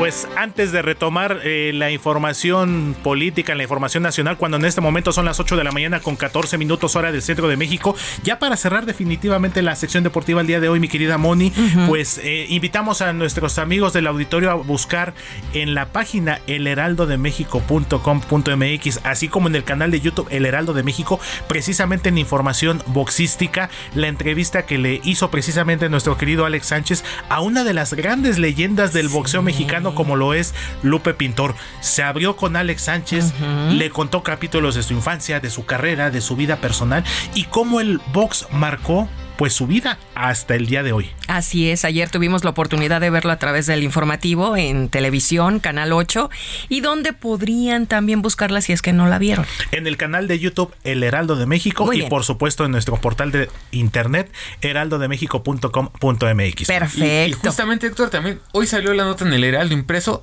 sobre la entrevista que le hizo Alex Sánchez a Guadalupe Pintor. Ahí está toda la información, los datos más importantes. Pues, como más completo. Se abrió el boxeador histórico mexicano, dijo cuál, es, cuál era su mayor miedo, si estaba en su casa o era en el ring, qué es lo que significó la, la, pelea con George, George Owen. Entonces, quien murió lamentablemente, tras ese combate con Lupe Pintor. Entonces, está, está, llena de información esa entrevista.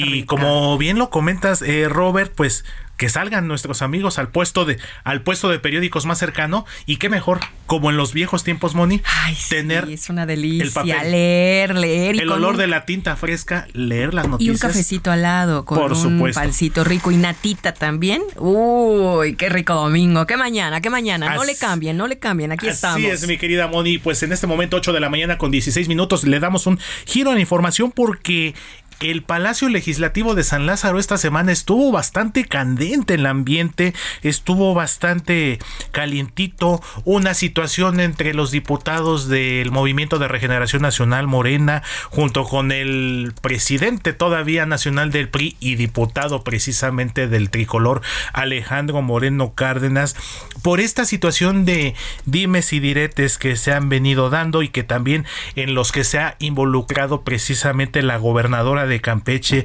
Laida Sansores San Román. Incluso el pasado miércoles, mm, Alejandro Moreno Cárdenas fue desconocido precisamente y pues fue de alguna manera eh, removido como presidente de la Comisión de Gobernación. Esto fue en la sesión del pasado eh, miércoles 10 de agosto, en, lo que, en la que precisamente esta sesión de la Comisión de Gobernación fue presidida por la diputada de Morena, Julieta Ramírez, quien asumió en funciones la presidencia de esta comisión entonces viene ahí un jaloneo bastante bastante intenso entre el PRI y Morena por la situación de Alejandro Moreno Cárdenas y que bueno, ya será el pleno el que deberá de resolver esta dicha solicitud y qué mejor manera de que nos lo explique y saludo con gusto eh, al diputado federal de Morena precisamente e integrante de esta comisión de gobernación Pablo Amílcar Sandoval. Diputado, lo saludo con gusto, muy buenos días. Platíquenos qué fue lo que pasó durante estos días con la situación con el también conocido como Alito Moreno. Héctor, buenos días, qué gusto platicar contigo y con tu auditorio. Eh, pues mira, es, una situación muy sui generis, no es una situación común. Eh, pues hemos conocido la opinión pública nacional, todos estos, esta polémica que se ha generado alrededor de los audios, donde hemos escuchado a, al diputado Moreno Cárdenas referirse en diversos temas, pero temas muy graves.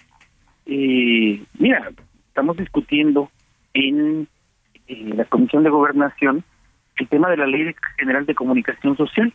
La Suprema Corte de Justicia ha dicho que debemos de legislar en torno a ese tema de manera urgente. Claro. Que es cómo se asignan los dineros del gobierno a, eh, a los periodistas, a los medios de comunicación.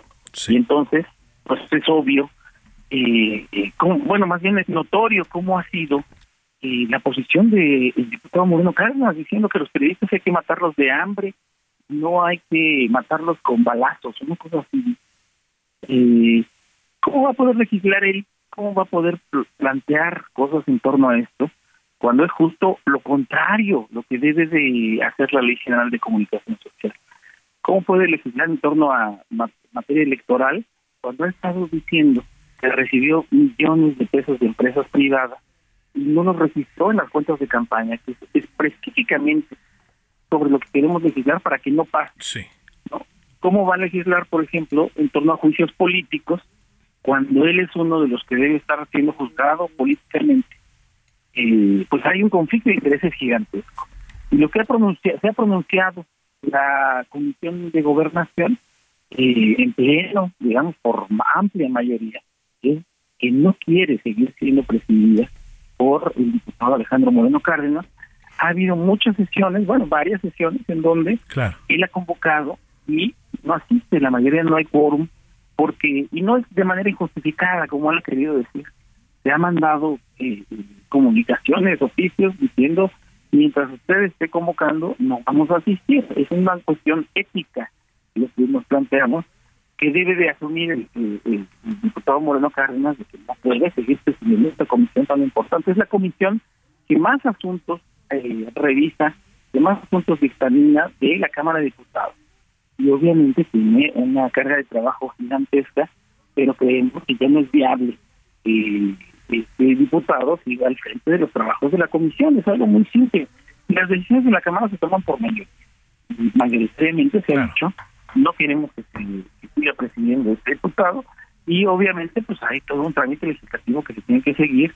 Se ha tratado de ser cuidadoso con esto y eh, aun cuando hay una polémica con él y con su partido eh, en torno a lo que se debe hacer, pues es obvio que ahí hay un conflicto de intereses. Mira, el partido que está dirigiendo la Junta de Coordinación Política y a la Junta de Coordinación Política hemos enviado más de 15 oficios diciendo que se cambie el diputado Moreno Cárdenas. Eh, pues el, lo preside el PRI, ¿no? Eh, y él es el presidente nacional del PRI. Eh, su subordinado, digamos, entre comillas, el diputado eh, que es el presidente, el, coordinador parlamentario. El diputado Moreira, es correcto. El diputado Moreira está subordinado a lo que diga su presidente nacional. No lo va a juzgar, no lo va a destituir. Y nosotros lo que queremos es que asistir con el siguiente nivel, que es el Pleno de la Cámara de Diputados, y que el Pleno de la Cámara de Diputados tome una determinación al respecto. Diputado Pablo Amílcar, ¿y cuándo considera usted que estará definido esto en el Pleno? Eh, ¿Hay alguna fecha ya eh, programada para abordar este tema y que se pueda resolver y se pueda pues confirmar o en su defecto eh, revocar esta remoción del diputado Moreno de la Comisión de Gobernación?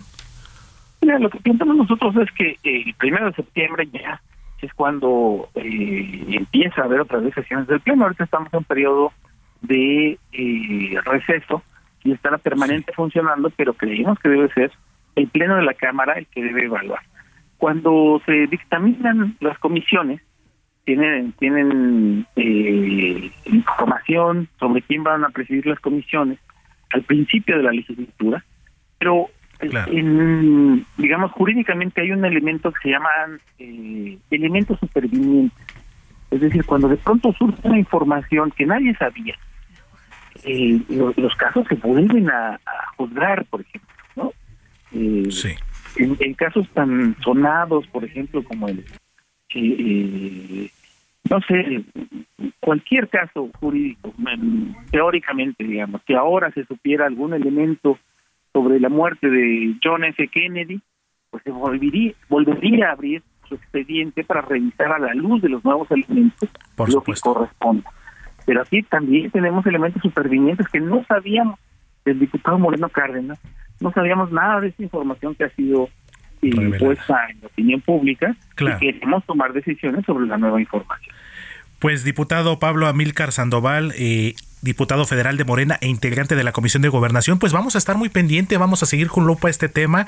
Le invito, diputado, a que pues participe con nosotros en una próxima entrega y le daremos seguimiento, por supuesto, a este tema y sobre todo, pues también lo que ya anunció ayer la gobernadora Laida Sansores en sus redes sociales de que van a seguir más audios, más material, entonces todavía va a haber más elementos pues que analizar, que desmenuzar y pues una vez que se reúna el pleno allá en el recinto legislativo de San Lázaro, pues definir esta situación.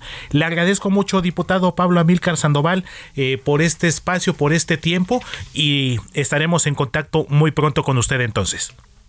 Ah, rector, será un gusto hablar con el auditorio del Heraldo. Muchísimas gracias, diputado. Le mando un fuerte abrazo. Abrazo, hasta luego. Hasta luego. Es el diputado Pablo Amílcar Sandoval, integrante de la Comisión de Gobernación en el Palacio Legislativo de San Lázaro y diputado federal de Morena. Moni Reyes, antes del corte.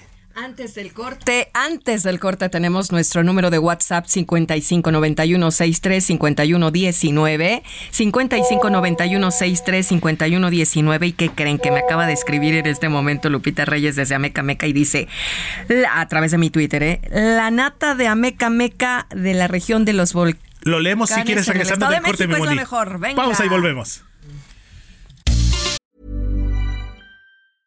I'm Sandra, and I'm just the professional your small business was looking for. But you didn't hire me because you didn't use LinkedIn jobs. LinkedIn has professionals you can't find anywhere else, including those who aren't actively looking for a new job, but might be open to the perfect role, like me.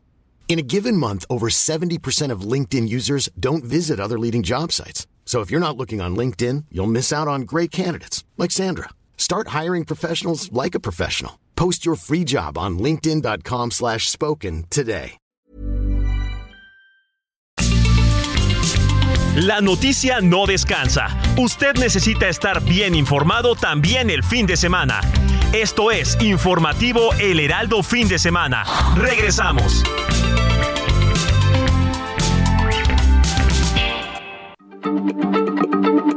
Heraldo Radio, la H se lee, se comparte, se ve y ahora también se escucha.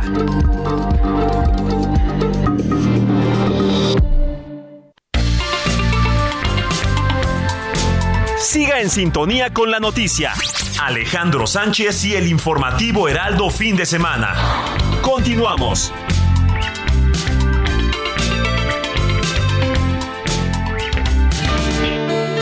Nunca pensé repetir la frase. Contigo aprendí que nunca es tarde para aprender a flotar. Muerto y sin fe, me dolió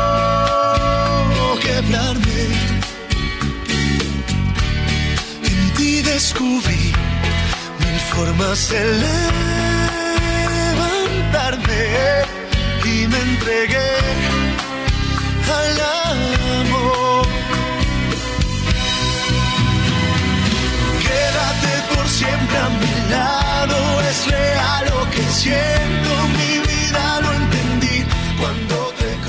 si ustedes vieran en este momento Héctor Vieira, ¿a quién le dedica este tema de fascinación con Carlos Rivera? No me lo podían creer, pero lo voy a dejar en incógnita porque no voy a revelar sus más íntimos secretos amorosos. 8 de la mañana con 31 minutos y si usted está aprendiendo en este momento la radio, nos está eh, cauchando ahorita a través de nuestras redes sociales y de nuestra página www.elheraldodemexico.com. Estamos en el informativo fin de semana con el titular Alejandro Sánchez, que hoy por cuestiones de salud no está físicamente con nosotros, pero aquí estamos Héctor Vieira, Roberto Martínez, Mónica Reyes y un gran equipo de trabajo a través del 98.5 FM y sus repetidoras en el interior de la República Mexicana. Pues ya te di chance para que ah, inhalar, exhalar y platícanos este temita de dónde surge, cómo es que Carlos Rivera lo interpreta, para quién, en qué año, platícanos todos. Así es, mi querida Moni, amigos del auditorio, pues esto que estamos escuchando precisamente Orgullo de Tlaxcala, para ser exactos de Guamantla, Tlaxcala para el mundo, el extraordinario cantante y actor Carlos Rivera, quien es uno de los artistas más completos y destacados mexicanos de los últimos tiempos. Y pues esto porque esta semana Moni se anunció en redes sociales y fue, fue firmado por ellos mismos, por él y por su ahora esposa, la actriz y conductora Cintia Rodríguez, que se acaban de casar. Entonces, Carlos Rivera le rompió el corazón a muchos, a muchas de sus admiradoras porque pues ya se nos casó y precisamente por eso lo estamos escuchando, lo estamos eh, recordando con este tema titulado Fascinación. Este tema que se estrenó en el año 2013 de su disco titulado El hubiera no existe y que fue ya uno de los primeros grandes éxitos ya de Carlos Rivera después de salir de este reality show eh, La Academia y que además se convirtió en uno de los grandes actores del teatro musical donde protagonizó la obra del Rey, León, que incluso tuvo una gira muy importante por España. Ya Carlos Rivera es reconocido a nivel internacional por su calidad vocal, por su calidad actoral, baila, un tipo, un muchacho muy carismático a pesar de sus 38 años de edad, pues es muy joven todavía guapo, y con una carrera todavía muy, muy fructífera por, por venir. Entonces, por eso escuchamos este tema, Fascinación del año 2013 y perdón, no me lo podía aguantar. Además, intérprete del himno más bonito de los equipos del fútbol mexicano. Intérprete del himno de los Tuzos del Pachuca. Y otro datito, es considerado, como dices tú, tiene muchas fans, es considerado el Chayán de esta nueva época. ¿Será? No, espérenme, espérenme. Como mi novio Chayán, no hay Para estas nuevas generaciones, pues en las nuevas. Está saliendo, porque este, en las Carlos mías Rivera no. está convirtiendo como el Chayán de... Ah, bueno, para las nuevas chicas, pero les voy a decir, yo tengo hijos, hijas, producto del amor de Chayán, ¿no? Ah, mira no, porque siempre les dices, feliciten a su papá Chayán. Exactamente. ¿Verdad? ¿Cuántas mujeres no vemos Sí, así, por verdad? supuesto. Digo, de, de- de Exactamente. ciertas generaciones, porque las nuevas, como dice mi Robert, pues es el Carlos Rivera mexicano, el Chayán. Exactamente, ¿Qué y conforme pasan los años está todavía mejor físicamente. ¿Quién, Y Carlos Tanto? Carlos Rivera como el propio Chayanne. Ay, Chayanne a sus Chayancito. 54 años se Sí, ve mucho, bello. mucho mejor que muchos jóvenes de menos de bien. 30. Muchos ya quisiéramos tener esa edad. Sí, y ¿te sí se me antoja escuchar una guapo? canción de ¿Está Chayanne guapo? también Sí. y todo. Entonces, yo creo que sí, mi querida Moni Robert. Y entonces, también mi, mi querido Carlitos Rivera, yo lo vi en un concierto y la verdad es un bombón y sobre todo que es de Tlaxcala, me encanta ese estado, así es que felicidades y que sigan los éxitos. Así es, y muchas felicidades, por supuesto, a Carlos Rivera y a Cintia Rodríguez. 8 de la mañana con 35 minutos. Seguimos con más aquí en el informativo Heraldo fin de semana. Quédate por siempre a mi lado, es real lo que siento mi vida.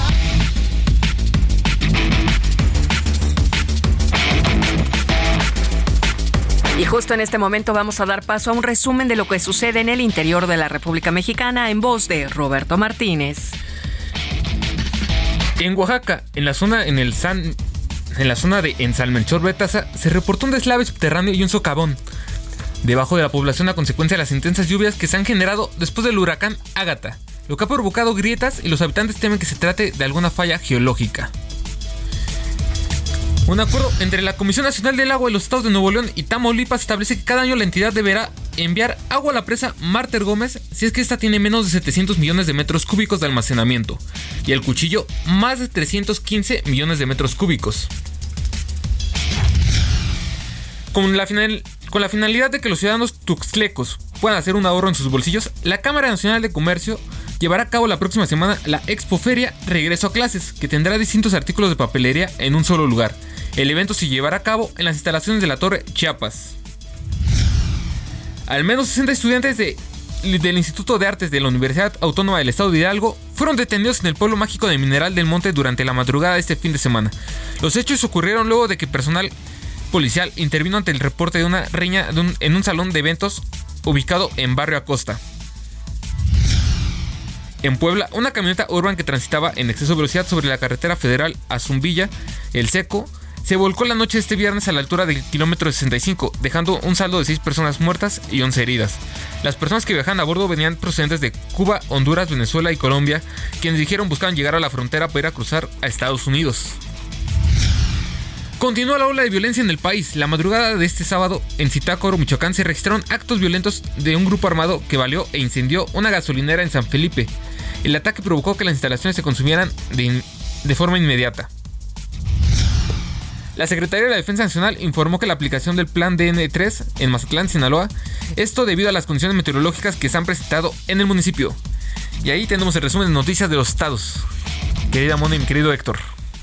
Muchísimas gracias, gracias, gracias por este resumen. Nos acabamos de enterar de lo que sucede en el interior de la República Mexicana.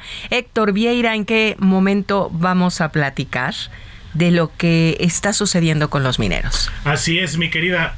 Así es, mi. Así es, mi querida Moni, amigos del auditorio, pues una situación que pues preocupa, nos duele por supuesto, porque a final de cuentas se trata de vidas humanas. Este lamentable accidente ocurrido el pasado miércoles 3 de agosto aquí en este pocito de la mina de carbón El Pinabete allá en Sabinas, Coahuila, y que desafortunadamente tiene atrapados a 10 trabajadores mineros quienes lamentablemente no han podido ser eh, rescatados. Y pues es una situación, Moni, Robert, que es inevitable no remontarnos 15 años atrás también en el estado de Coahuila precisamente con lo que pasó en la mina de pasta de conchos. Exactamente, ya tenemos listo la información con Paris Salazar respecto a este tema de debido a las nuevas filtraciones de agua en el pozo 2 de la mina carbonera El Pinabete en Sabinas Coahuila, pues se han suspendido los trabajos de los rescatistas, además también del mal clima. Todo está en contra de verdad de estos mineros, 10 mineros que se encuentran todavía atrapados en el fondo. Paris, muy buenos días. Adelante con este reporte. Te escuchamos atentos. Buenos días, Alejandro. El pozo 2 de la mina carbonera El Pinabete registró nuevas filtraciones de agua, lo que generó que los trabajos de los rescatistas para el retiro de polines de las galerías fueran suspendidos, situación que retrasa la búsqueda de los 10 trabajadores atrapados elementos de la Secretaría de la Defensa Nacional, personal de la Coordinación Nacional de Protección Civil y mineros voluntarios instalaron una nueva bomba sumergible de 110 caballos de fuerza para la extracción continua de agua al exterior de la mina. Familiares de los 10 mineros atrapados exigieron al gobierno de México gestionen el apoyo de expertos internacionales para acelerar la búsqueda y rescate de los Vamos a comentar la 32 Gabriel y Rodríguez Palomares, hermano del minero Margarito Rodríguez Palomares, consideró que los trabajos de rescate son lentos. La autoridad nos dice que nos esperemos, nos esperemos, que falta mucho, que falta poco y no, no, no, no saben qué, qué cuentas pueden dar y nosotros lo que queremos es ayuda, que nos ayude.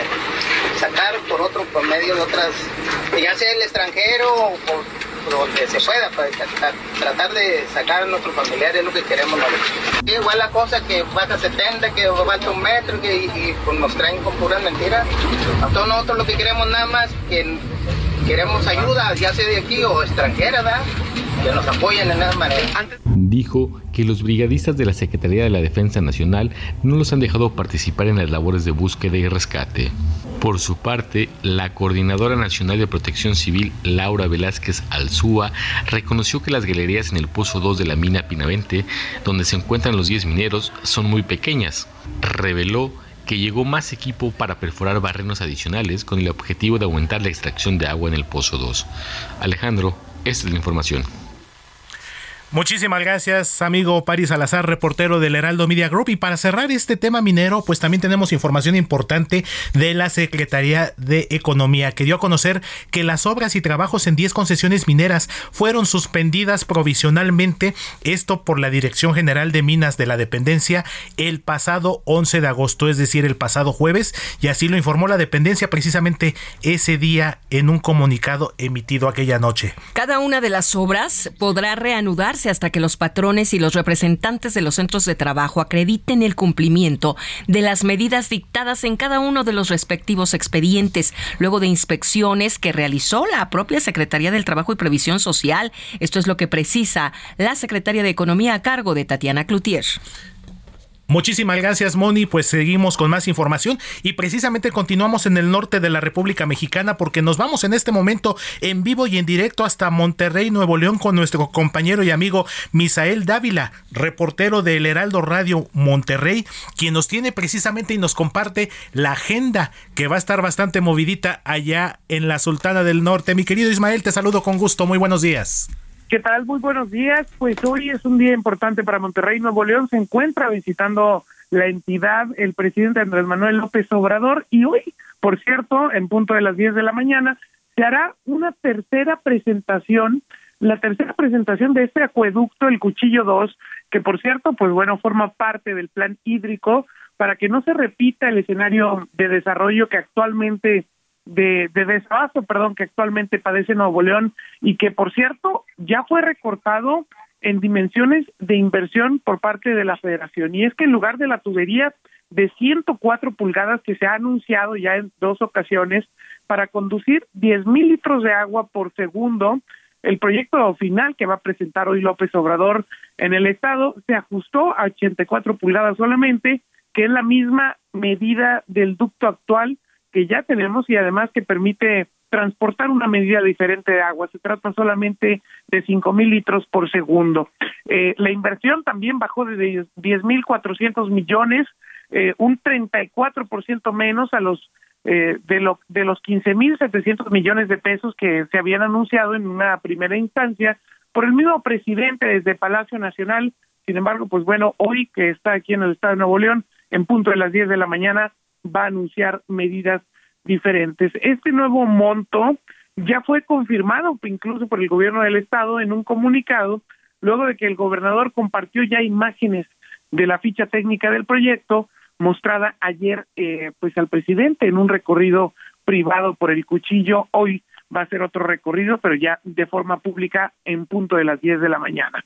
Hasta ahora, pues bueno, no se ha informado todavía si este nuevo monto incluye un ducto de retorno que permitiría enviar agua tratada de Nuevo León a Tamaulipas y con el que se cumpliría la condición para extraer mayor volumen del cuchillo hacia la zona metropolitana. Lo que sí es que se ha asegurado que la reducción de este proyecto y del monto también, pues bueno, se debe a que el ducto de retorno y la ampliación de una planta tratadora se dejaría para una fase posterior, es decir, solamente vamos con el proyecto del segundo acueducto. Por lo pronto, pues bueno, compañeros, vamos a estar muy al pendiente de esta visita que está realizando López Obrador. Hasta el momento no ha realizado una aparición pública, será en punto de las 10 de la mañana, en que podamos ver cuáles son los detalles más técnicos de esta construcción de un segundo acueducto.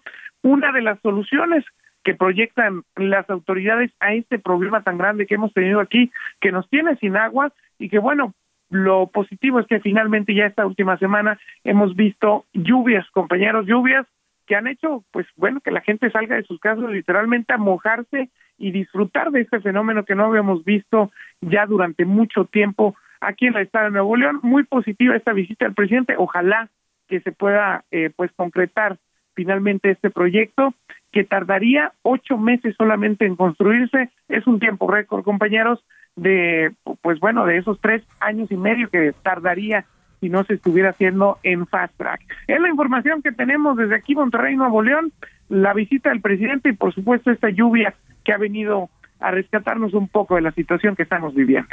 Pues estaremos pendientes, mi querido Misael, de lo que ocurra en la agenda del presidente López Obrador este domingo y lo que suceda en el transcurso de los próximos días. ¿Dónde te podemos escuchar, Misael?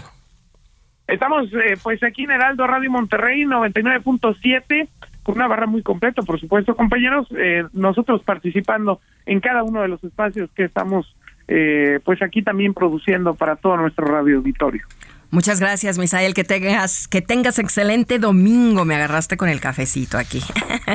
gracias. Excelente domingo. Muy buen día. Buen día. Y del norte del país, vámonos al sur de la República Mexicana para ser exactos al estado de Oaxaca, donde se encuentra también nuestro compañero y amigo Pastor Matías Arrazola, titular del noticiero Heraldo Oaxaca, quien nos comparte también la agenda de aquella entidad. Mi querido Pastor, muy buenos días y que el gobernador Murat anda en una carrera ciclista, ¿es correcto? Efectivamente, Héctor, Mónica, Roberto, qué gusto saludarles. Hola. cielo de fin de semana de Heraldo Radio. Y bueno, pues efectivamente se está llevando a cabo en estos momentos en el marco de la carrera de fondo de Nueva York. Es una carrera ciclista de mucho prestigio a nivel internacional que ha reunido a participantes de 25 países del mundo en esta carrera que además tendrá y que ha salido desde la ciudad de Oaxaca y tiene como marco pasar por eh, lo que es el pueblo mágico de Villa de Mitla y de ahí subir a la Sierra Norte. Son muchos participantes, pero también mucha gente que se mueve en estos momentos para esta carrera eh, ciclista del fondo, del gran fondo de Nueva York, que se está llevando a cabo en su momento, donde obviamente pues, ahí estuvo el mandatario estatal dando el banderazo y participando también de una otra forma, y junto con obviamente empresarios oaxaqueños y obviamente pues eh, quienes han organizado esta carrera que insistimos ha llevado a varias partes del mundo. Así es que un evento importante que se lleva y sobre todo porque pasadas las eh, fiestas de Guelaguetza, pues esto también viene a generar derrama económica. Hay que recordar que Oaxaca vive del turismo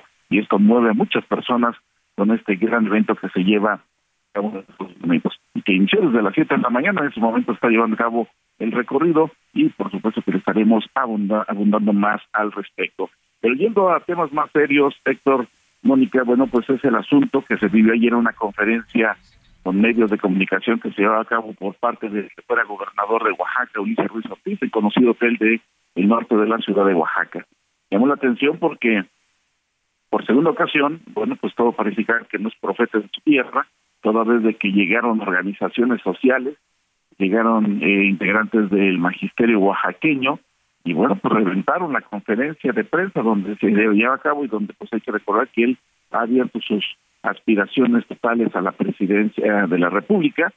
Bueno, pues esto obligó a que organizaciones sociales y maestros fueran a protestar con altavoces, con bocinas, llegaron y acusándolo de los hechos violentos que se vivieron en Oaxaca en el 2006 e incluso de la desaparición de 12 terroristas y bueno, pues ahí lo señalan como responsable directo de este asunto. Obviamente que Ulises Ortiz no se quedó callado, él quiere ser presidente de forma independiente a la presidencia y acusó que pues estos fueron enviados por, eh, pues así dijo, del gobernador Alejandro Murat y bueno, pues ahí hizo señalamientos en el sentido de obviamente la forma como perdieron en las pasadas elecciones, donde dijo no ganaron ni siquiera en su casilla y además, bueno, pues eh, sacaron menos votos que en la administración de Eladio Ramírez López, que fueron algunos señalamientos que hizo, de lo que poco porque pudo hacer, porque insistimos, esta conferencia se interrumpió ante este tipo de hechos.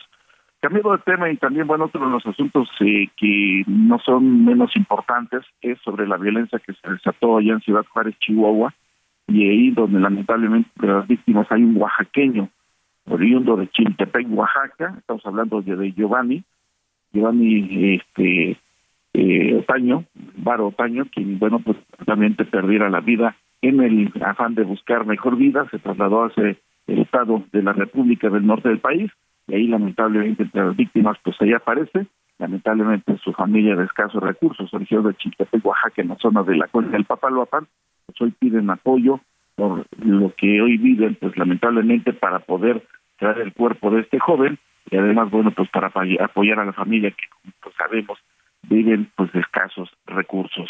Es lo que tenemos en estos momentos. Héctor, Mónica, Roberto, aquí desde Oaxaca. Este, muchas gracias, Pastor. Aquí estaremos pendientes por cualquier cosa. Por último, mi querido Pastor, adelante, Roberto. ¿Dónde te escuchamos, mi querido Pastor, para estar pendientes de la agenda allá en Oaxaca? Nos escuchamos de lunes a viernes, de 6 a 7 de la mañana y de 3 a 4 de la tarde, dos emisiones de los noticiarios locales de aquí de la ciudad de Oaxaca a través del 97. 97.7 FM, ¿no es así, Pastor? Así es, 97.7. Perfecto, qué bonito. Pues estaremos atentos escuchándote en Oaxaca, Heraldo Radio. Gracias, Pastor. Bonito domingo. Que tenga buen día. Muchísimas gracias, Pastor. Nos escuchamos la próxima semana. Igualmente, hasta luego. Y cuando son las 8 de la mañana con 51 minutos hora del centro de la República Mexicana, vámonos de Oaxaca a Guadalajara, Jalisco, la tierra de las chivas, los rojinegros y los leones negros, porque allá tenemos a nuestra compañera Mafalda Aguario, titular del noticiero Heraldo Guadalajara, quien nos tiene precisamente toda la agenda de la entidad tapatía. Mafalda, te saludo con gusto, muy buenos días. Mónica Reyes, Roberto Martínez y tu servidor Héctor Vieira. Buenos días, Mafalda, a través del 100.3 te escuchamos. De una vez le ganó Héctor Vieira para anunciar la, la frecuencia, mi querida Mafalda. Así es, aquí estamos en el 100.3 de FM. Muy buenos días a los tres. Un saludo para toda la audiencia que nos escucha en este domingo. Esta semana, pues sin duda alguna, los temas de seguridad se seguirán marcando la agenda y también hoy, por ejemplo, se van a reunir los afectados del fraude de la inmobiliaria Asesores Jurídicos Profesionales, AJP, que ya cumplió una semana de que detonó el escándalo luego de que cientos de afectados han acudido a la Fiscalía para presentar sus denuncias último corte que hizo el titular de la Fiscalía, Luis Joaquín Méndez Ruiz, se han presentado 614 denuncias, se han abierto más de 70 carpetas de investigación y el monto que se estima que es preliminar, que estamos hablando de un fraude de 703 millones de pesos. Hoy hay una reunión entonces con varios de los afectados y el propio fiscal del Estado para que les informe cómo van las investigaciones, pero ellos hablan de que cada vez se van reuniendo más personas personas eh, defraudadas, incluso de fuera del estado de Jalisco, hay personas de otras entidades y de hasta de Estados Unidos. Así que seguiremos el pendiente de este caso y por supuesto también, repito, de los temas de seguridad luego de la semana tan violenta que eh, fue aquí, no solamente en Jalisco, sino en otras entidades como Michoacán, como, como Baja California y por supuesto como Chihuahua.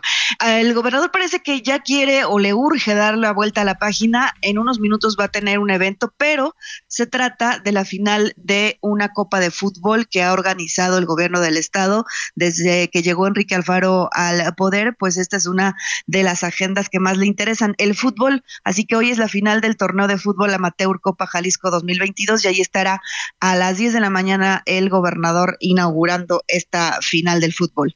Es el reporte. Muchas gracias, Mafalda. Qué, qué padre todo lo que nos platicas de la agenda que se tiene prevista y de los diferentes temas y sobre todo lo que el espectáculo que hoy va a presenciar el gobernador. ¿En qué horario será? A las 10 de la mañana se tiene previsto inicie la final, exactamente, en unos minutos más. ¿La final entre quién y quién? Son equipos amateur de municipios de, del estado, Cuquío y Puerto Ah, Vallarta se disputan la rama femenil y Tequila y Tomatlán varonil. Bueno, pues muchísimas gracias. Yo le voy a tequila, así es que a ganar, amigas. y amigos. Muchísimas gracias, mi querida Hasta luego. Mafalda. Te mandamos un fuerte abrazo y nos escuchamos la próxima semana. Igualmente, muy buenos días. Muchísimas gracias, Mafalda. Cuando en este momento son las 8 de la mañana con 54 minutos, Moni, regresando del corte, ¿qué te parece si ya leemos más mensajes del público? Regresando del corte tenemos un informativo y después leemos los comentarios, sugerencias y preguntas que Robert Martínez nos tiene respuestas. Pausa y volvemos. La noticia no descansa. Usted necesita estar bien informado también el fin de semana. Esto es Informativo El Heraldo Fin de Semana. Regresamos.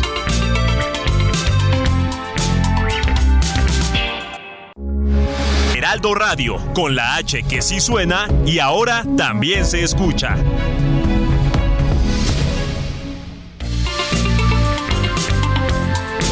Siga en sintonía con la noticia. Alejandro Sánchez y el informativo Heraldo Fin de Semana. Continuamos.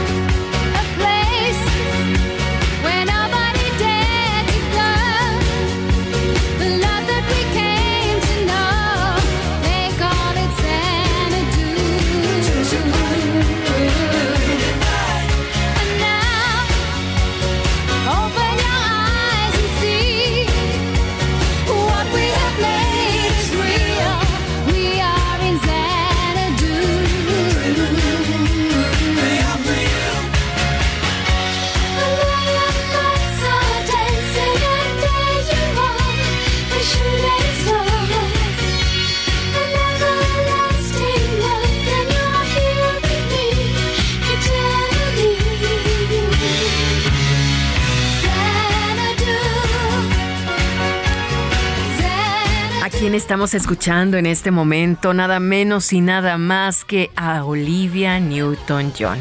Y lo digo así de seria, lo digo un poco triste porque realmente marcó generaciones. Esta gran mujer, Olivia. Así es, Moni, amigos del auditorio, pues esta semana lamentablemente, para ser exactos, el pasado lunes... eh, 8 de agosto. 8 de agosto partió de este mundo nuestra querida Olivia Newton-John. Inolvidable su participación en la película Grease al lado de John Travolta, este personaje que la inmortalizó. Y pues después de 30 años de una lucha contra el cáncer, mi querida Moni, pues... Cáncer de mama. Cáncer de mama y que lamentablemente pues eh, ella siempre apoyó, fue en estos últimos 30 años de su vida activista importante y buscando pues remedios alternativos y no tan agresivos para poder eh, curar esta enfermedad que lamentablemente afecta a muchas mujeres en el mundo, mi querida Moni. Y precisamente pues no podíamos dejar de rendirle homenaje aquí en el informativo de fin de semana a la gran Olivia Newton-John. Y pues por eso estamos escuchando uno de sus grandes éxitos. Si bien es cierto, no es de, de Grease, es de una película que hizo en 1980 en la que participó también y fue parte de la banda sonora este tema llamado Xanadu que fue el tema principal de la película del mismo nombre y que como les comento Moni amigos del auditorio se estrenó allá por 1980 Inolvidable Olivia Newton-John, una guerrera, siempre positiva y siempre apoyando. Así es que donde quiera que se encuentre, le mandamos un abrazo de luz y que descanse en paz. y a seguirla honrando y cómo Por supuesto, escuchando su música. por supuesto mi querida Moni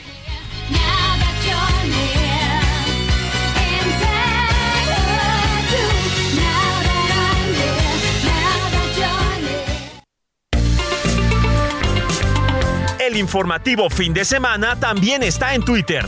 Síguenos en arroba fin de semana HMX.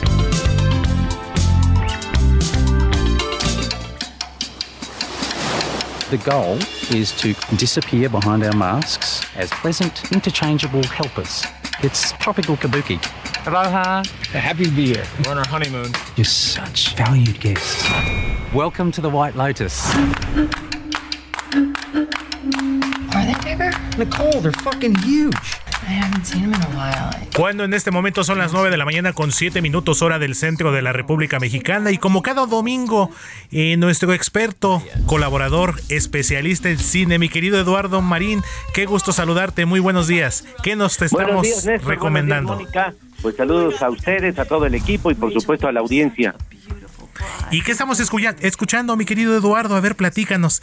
¿Qué es esto Pues mira, que se escucha bastante interesante? eh, parte de la miniserie que les vamos a recomendar ahorita, una miniserie de solo seis episodios que está en HBO Max y que es verdaderamente toda una experiencia, una serie imperdible.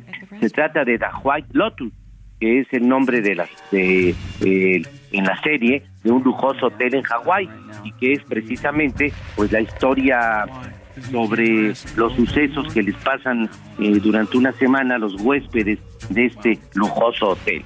Y bueno, a través de estos sucesos, pues eh, lo que vemos es un piloso, certero, sagaz retrato de la sociedad norteamericana actual, un reflejo social con el que nos podemos identificar, porque pues es un testimonio de relaciones humanas, relaciones de todo tipo, amorosas, de amistad, filiales, familiares, y a través de este retrato de personajes eh, que nos pueden ser muy cercanos en nuestra vida cotidiana, porque son de carne y hueso, pues se muestran sus conflictos psicológicos, sus deseos, su soledad, sus obsesiones, vicios, traumas, indecisiones, etcétera, pero también su lado noble y positivo.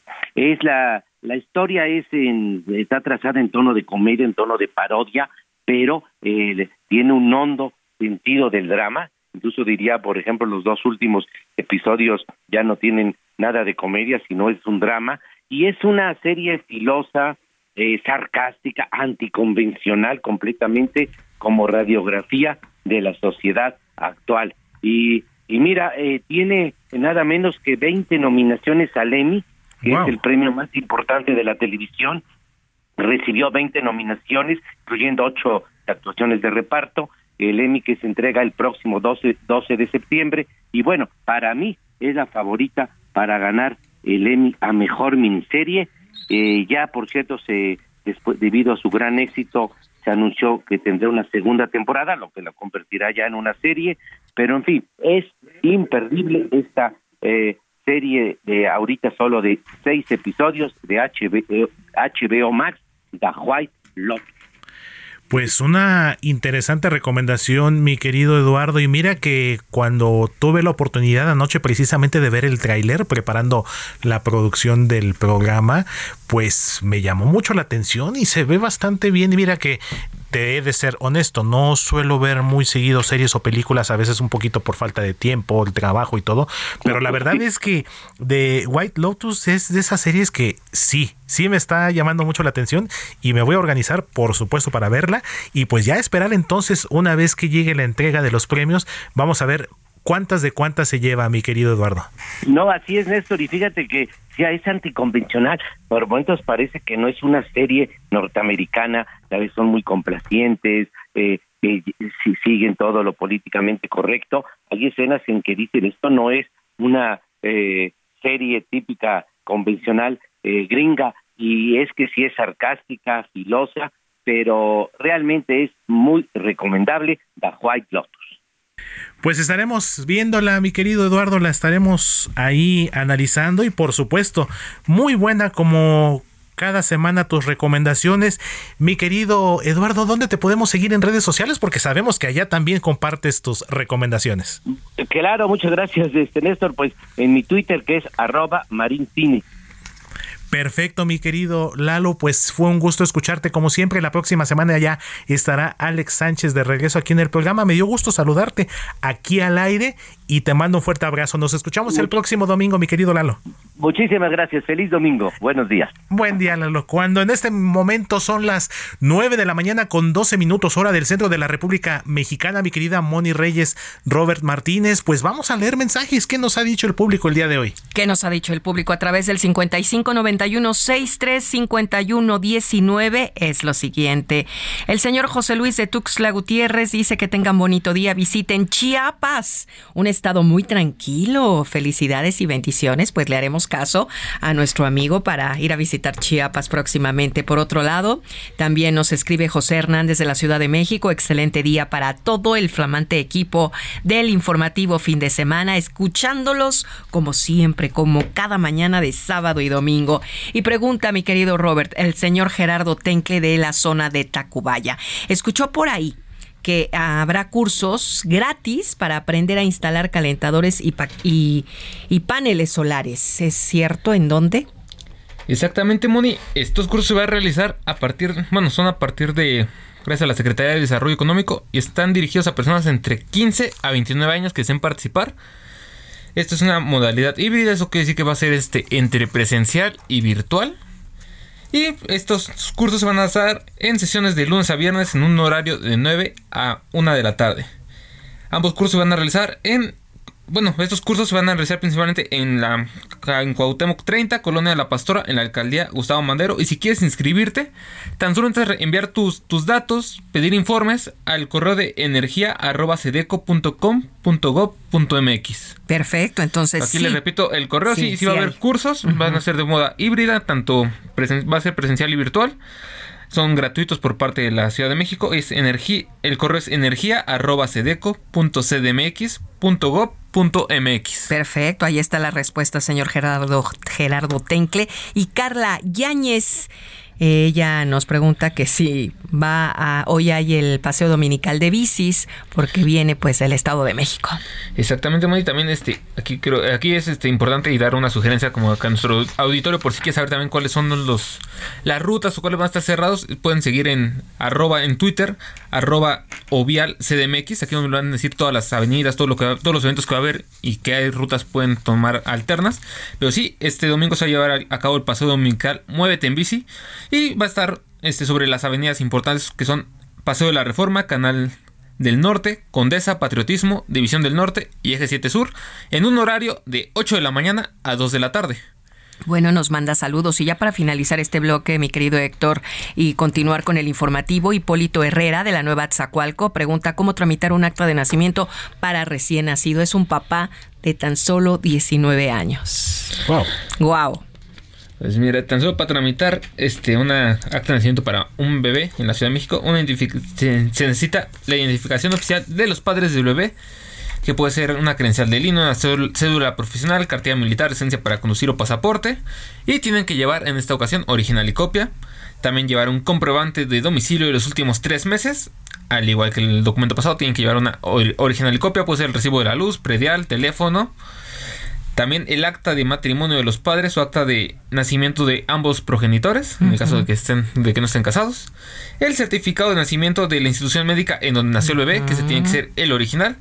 Y un, documento que pueden descargar en el portal de la Ciudad de México que se que es simplemente para ir llenando los lo así que como que el proceso de inicio del bebé, que aquí este me parece que se llama bueno, aquí en el portal aparece el no aparece el nombre del documento, pues que el documento se llama TCJUR, diagonal DGRC, guion bajo RAT, guion bajo 1.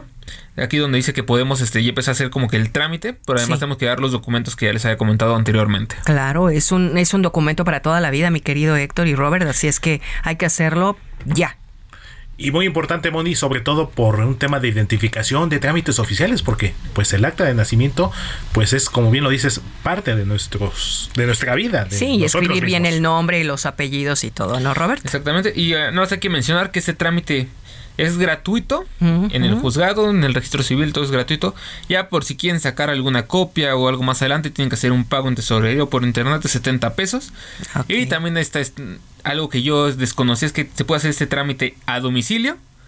Y fuera de tu jurisdicción, pero eso sí ya tiene un costo extra ah, un poco elevado que tiene es de 2.660 pesos. Sí, ya el trámite extra, pero es gratuito. exactamente, pero ese es, si lo quieren hacer, así que, que sea su domicilio, que no tengan que mover mucho.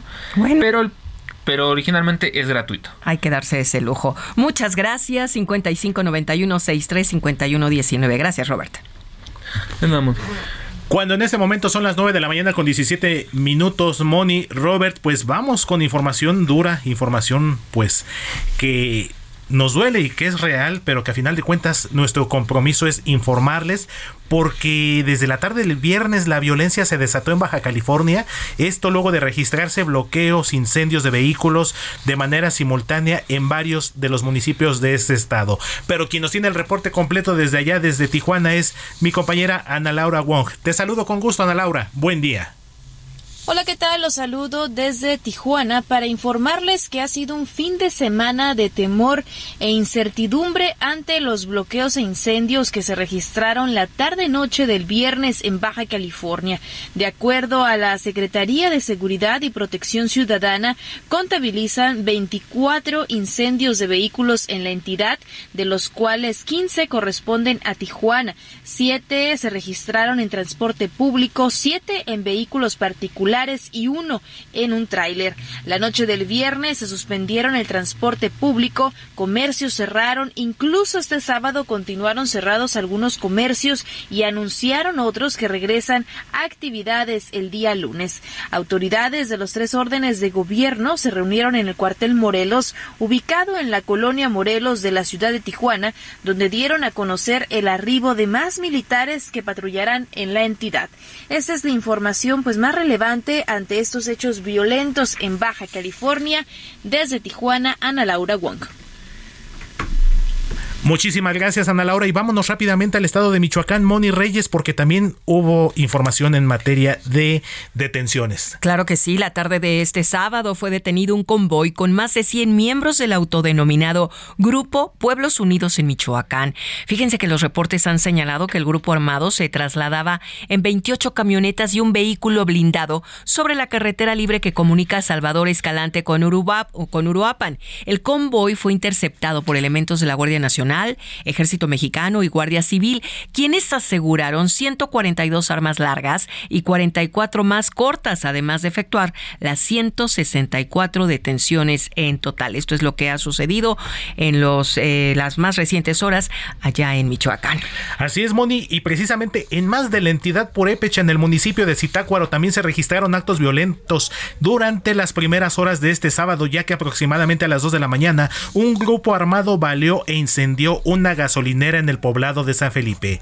El ataque provocó que las instalaciones se consumieran de inmediato y asimismo un auto particular también fue consumido por los las llamas que fueron encendidas por un grupo de civiles armados. Y esto de acuerdo con los reportes, una persona se encontraba cargando combustible cuando fue interceptado por estos sujetos armados y encendieron fuego en la unidad. Afortunadamente esta persona, este automovilista, logró salir del vehículo sin resultar herido y posteriormente llegaron los bomberos municipales quienes atendieron la emergencia y sofocaron el fuego. Moni, amigos del auditorio, y vamos nuevamente de regreso precisamente a Baja California, a Tijuana, porque Ana Laura nos tiene más información, Moni. Claro, y tras los hechos, tras los hechos violentos en Baja California, la alcaldesa de este lugar de Tijuana, Montserrat Caballero, pide pide al crimen organizado que se cobren las facturas a quienes no les pagaron y no atente, por favor, en contra de los ciudadanos. Te escuchamos, Ana Laura, Ana Laura Wong.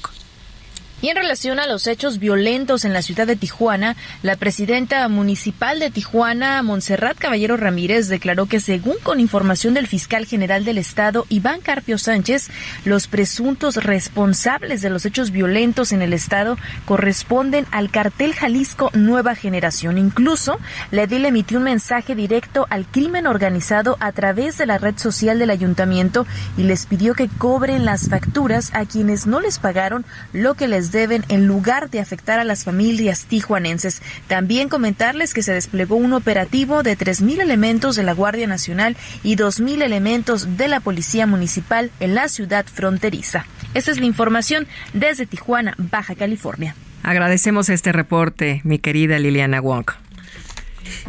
9 de la mañana con 21 minutos hora del centro de la República Mexicana y pues vamos a aligerar un poquito más la información. Siempre Moni, Robert, amigos del auditorio, pues una buena lectura también es muy interesante, muy especial para relajarnos, para imaginarnos cosas, para recordar también sucesos históricos. La lectura tiene una infinidad de géneros. ¿Y qué les parece si escuchamos las recomendaciones de nuestro especialista José Luis Enciso? Adelante, José Luis, muy buenos días. José Luis Enciso. Lecturas. ¿Cuánto nos va a quedar? Eh, ¿Cinco minutos? Roberto el Negro Fontana Rosa fue un escritor y dibujante argentino conocido en México por su tira ilustrada Boogie el Aceitoso, que se publicó durante años en la revista Proceso. También es autor de otra tira clásica de humor ácido llamada Inodoro Pereira, un gaucho que junto a Mendieta su perro nos da una visión muy peculiar de la vida. Además es uno de los mejores escritores de cuentos de fútbol en español. Editorial Planeta está por reunirlos en una obra completa y ha empezado con un libro de relatos inéditos cuyo protagonista es un periodista deportivo tras las huellas de la selección argentina de fútbol. El libro se llama Quiero verte otra vez y obviamente sale con el timing comercial no solo del 15 aniversario luctuoso del negro, sino también ambientado en la fiebre mundialista que nos acecha. Si no quieren esperar la llegada a librerías mexicanas de Quiero verte otra vez, pueden conseguirlo ya en versión electrónica. Además, mucha de la obra de Fontana Rosa está en audiocuentos gratuitos en internet y son diversión segura.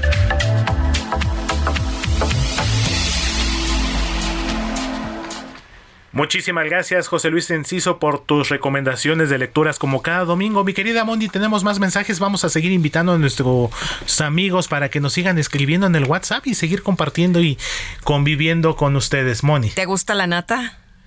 Te soy honesto, no, soy muy afecto. A mí sí me gusta mucho la nata del pancito. Todavía. Es que estos niños en cabina, cómo nos hacen reír, ¿verdad, Diego no, Iván? No, no, son tremendos. De verdad, son tremendos. Ya van a pasar a platicar aquí, pero no de la nata, van a pasar a platicar de tecnología. A través del 5591-635119, Lupita Reyes nos invita a probar la mejor nata del mundo mundial, ahora sí, en Ameca Meca. Pues dicen que con unas conchas y un buen chocolatito. Ay, qué rico. Para todos los gustos, mi querida Moni, cuando en este momento son 9 de la mañana con 24 minutos vámonos al corte, mi Moni, pero antes, ¿Qué tenemos? Que tenemos que la familia González Hernández nos escribe desde Xochitepec, Morelos, y nos dice: Me encanta este programa. Buen domingo y se van a ir a desayunar un rico pozole rojo. Pues provechito y vamos a seguir acompañándonos aquí en esta mañana de domingo. ¿Y qué les parece si vamos a una pausa? Porque ya se acerca la última media hora del informativo de hoy.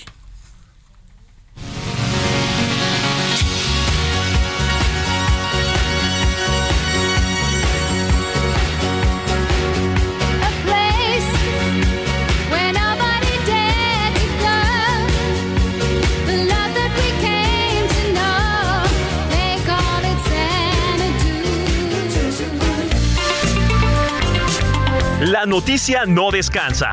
Usted necesita estar bien informado también el fin de semana. Esto es Informativo El Heraldo Fin de Semana. Regresamos.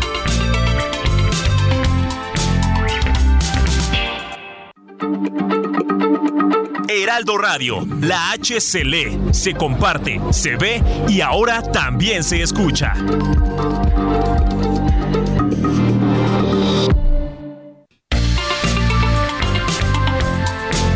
Siga en sintonía con la noticia. Alejandro Sánchez y el informativo Heraldo fin de semana. Continuamos.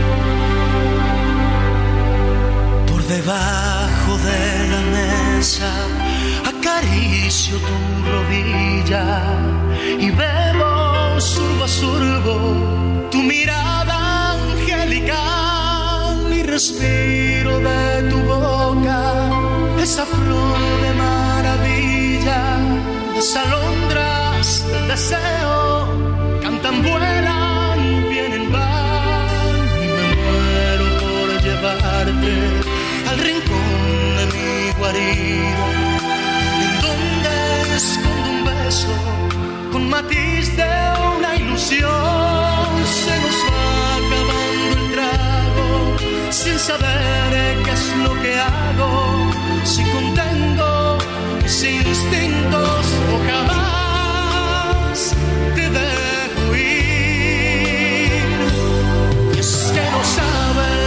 Lo que tú me haces sentir. Si tú pudieras. Bueno, el romance está todo lo que da a las 9.32 de la mañana de hoy dominguito.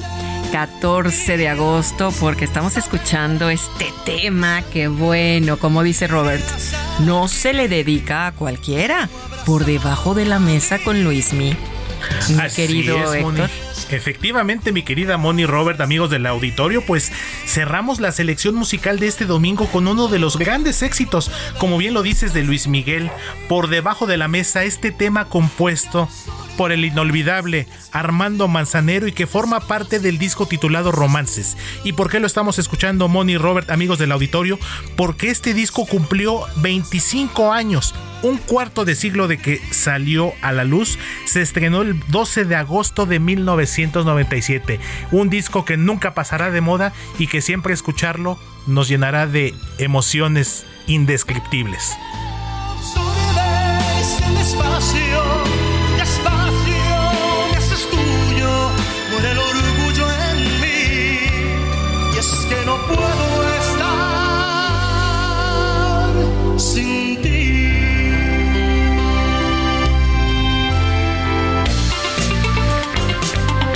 Informativo fin de semana también está en Twitter. Síguenos en arroba fin de semana HMX.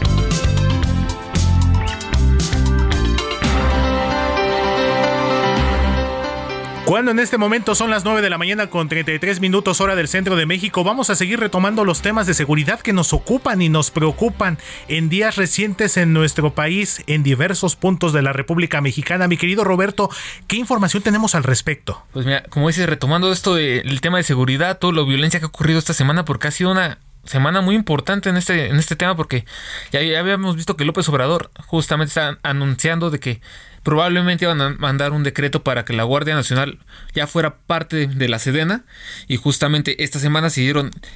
México sumó más de 96 horas de hechos violentos en tan solo 5 entidades. Podemos decir que em- todo empezó desde el martes 9 de agosto en Guanajuato, Jalisco.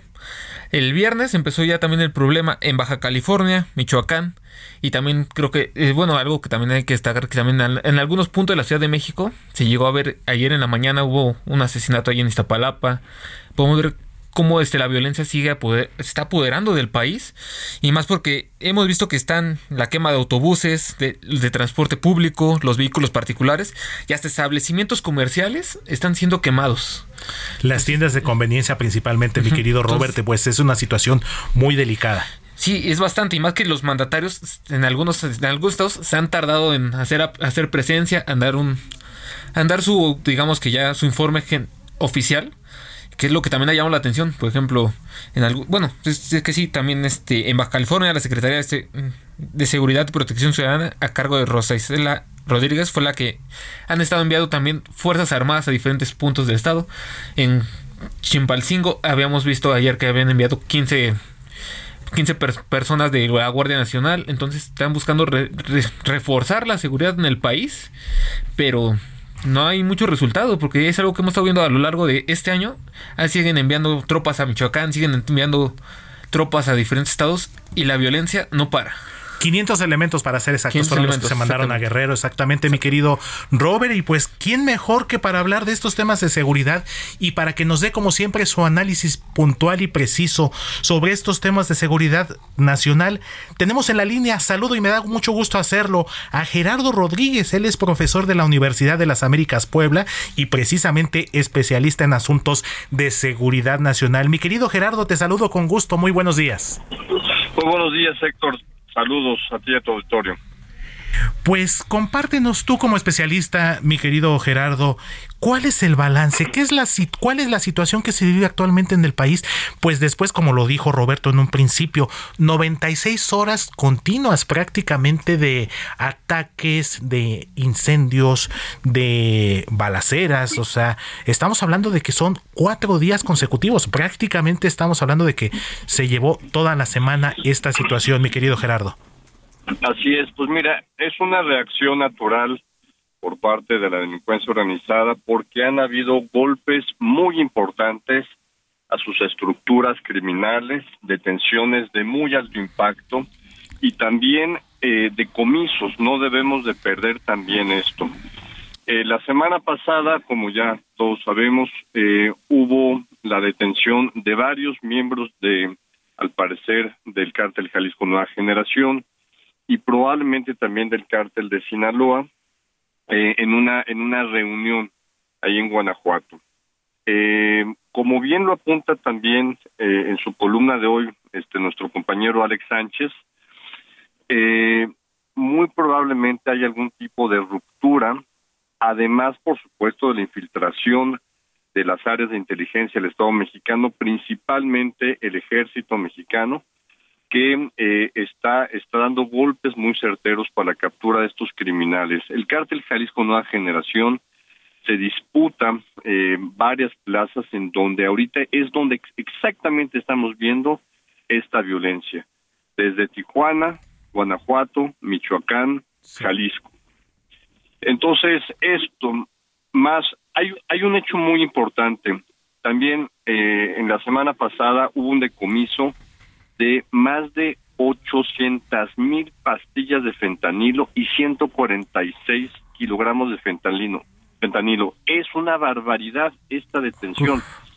Es eh, nada más para que nos demos una cuenta y con esto termino esta parte del comentario.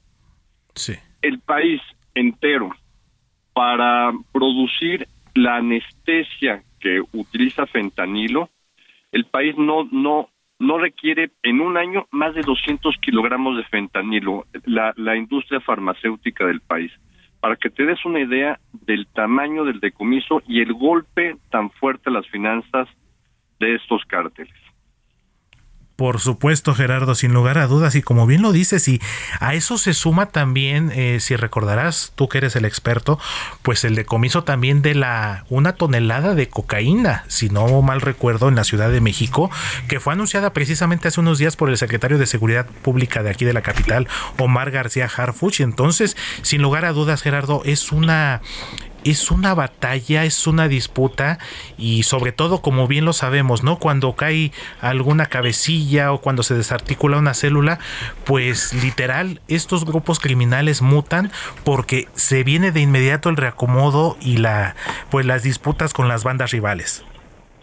Sí, y son, son estos actos de extrema violencia, no de terrorismo, hay que aclararlo, ellos no tienen ninguna motivación política, sino económica, es, es, es muestra de un debilitamiento. Normalmente cuando estos grupos hacen esas acciones de extrema violencia es para mandar un mensaje a las autoridades, sobre todo, para amedrentarlas, por supuesto, y eh, esto es, es claramente una consecuencia de estos golpes certeros de inteligencia militar, de inteligencia también del Centro Nacional de Inteligencia, el CNI, por supuesto la Secretaría de Marina, también de la Secretaría de Seguridad Pública Federal, entonces, eh, yo espero que estos, yo creo que todos esperamos que estos eh, actos de extrema violencia eh, terminen, ¿no?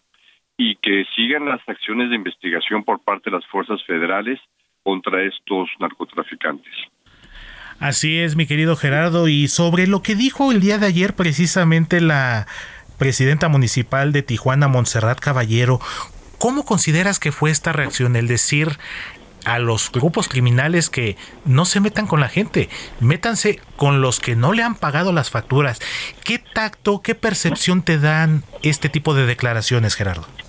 No, no, no, son de, son de vergüenza pública. Las, las leía hoy en la mañana. Es, es literalmente, eh, híjole, no, no, no tengo palabras eh, formales que expresarte en la radio para decirte lo torpe, lo torpe que fue la, la la alcaldesa. Una autoridad no puede decir esa barbaridad, ¿no? Hay dos grandes tipos de violencia, por supuesto, la violencia entre grupos criminales y la violencia también desatada eh, entre autoridades en refriegas, ¿no? Pero esto no lo puedes permitir, ¿no? Fue un comentario terriblemente torpe.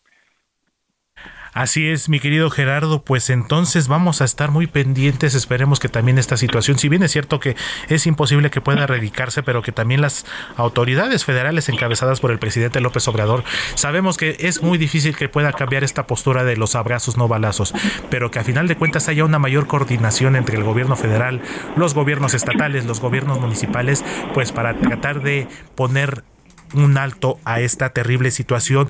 Mi querido Gerardo, ¿dónde te leemos y cuáles son tus redes sociales?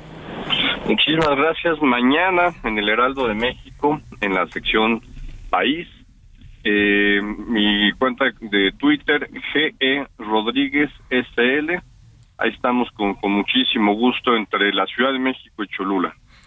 Me parece perfecto, mi querido Gerardo. Pues muchísimas gracias como siempre por tu tiempo, por tu comentario tan puntual, tan preciso.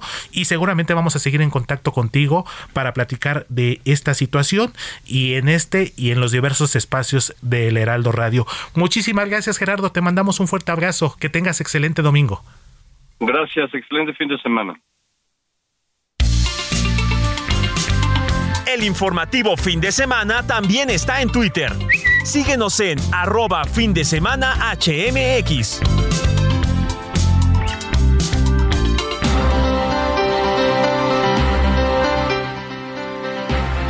Las 9 de la mañana con 43 minutos hora del centro de la República Mexicana. Mi querida Moni, ¿qué tanto usas tú la aplicación del WhatsApp? Se ha vuelto imprescindible. Mira, todo el tiempo que hasta me duele el brazo.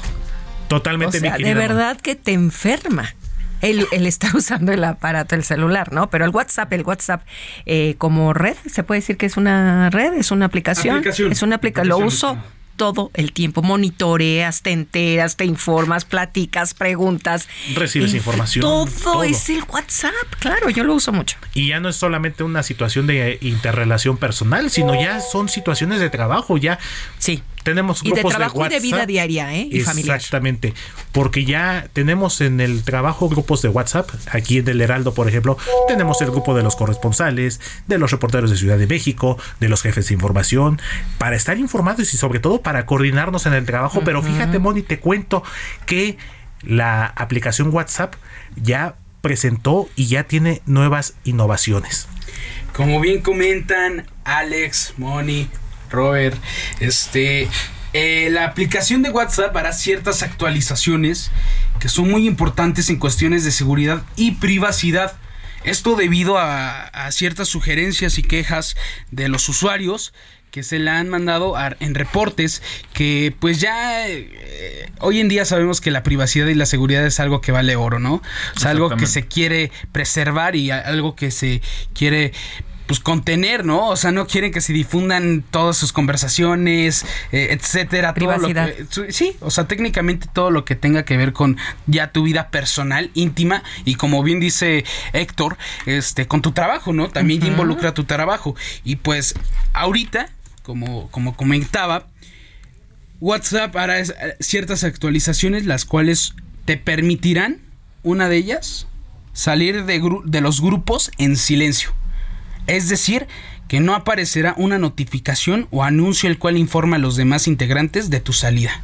Qué bueno. O de las de, o de los Que me gusta. de los demás. No, algo súper, este, cual que muy útil porque de repente estás en los grupos de la familia, grupos de no sé cuántos, te es meten de repente incómodo, y es incómodo y es Sí, como sí, de y Te llegan y te llegan mensajes de todo de tan solo las bendiciones, los saludos, el violín de los buenos días, todo eso. Y es como de cómo me salgo de aquí pero sin que se lo tomen a mal. A mal, exacto. Es simplemente esas- como que ahorita estas actualizaciones que vinieron a WhatsApp vienen como que para poder tener más, mayor privacidad, Privacidad. Y sin molestar a los Sí, demás. más que nada lo tratan de hacer para, o sea, según los, los programadores y esto lo hacen con un con una cuestión, con un enfoque de pues privacidad y de y para tener una mejor este comunicación entre entre su comunidad de usuarios, ¿no? O sea, que sus usuarios no se sientan tan incómodos al usar la la, la aplicación. Entonces es bien importante lo que dices, porque es incómodo, llega a ser incómodo Sobre todo te sales y luego te vuelven a incluir. Y te- incluir, y pero- te preguntan por qué te fuiste. Sí, exacto. Y ya mejor te va saliendo, po- o sea, te sales y no te no les aparece el anuncio y todo y ya no tienes la necesidad ni de dar explicaciones, ni de decir el por qué te saliste, etcétera. Entonces, por lo que entiendo, Robert, eh, Diego, Moni, pues la idea es hacer de WhatsApp pues un lugar más amigable. Sí, también una de las u- otra de las actualizaciones que se que se están dando es que también podrás controlar quién puede ver tus estados en línea.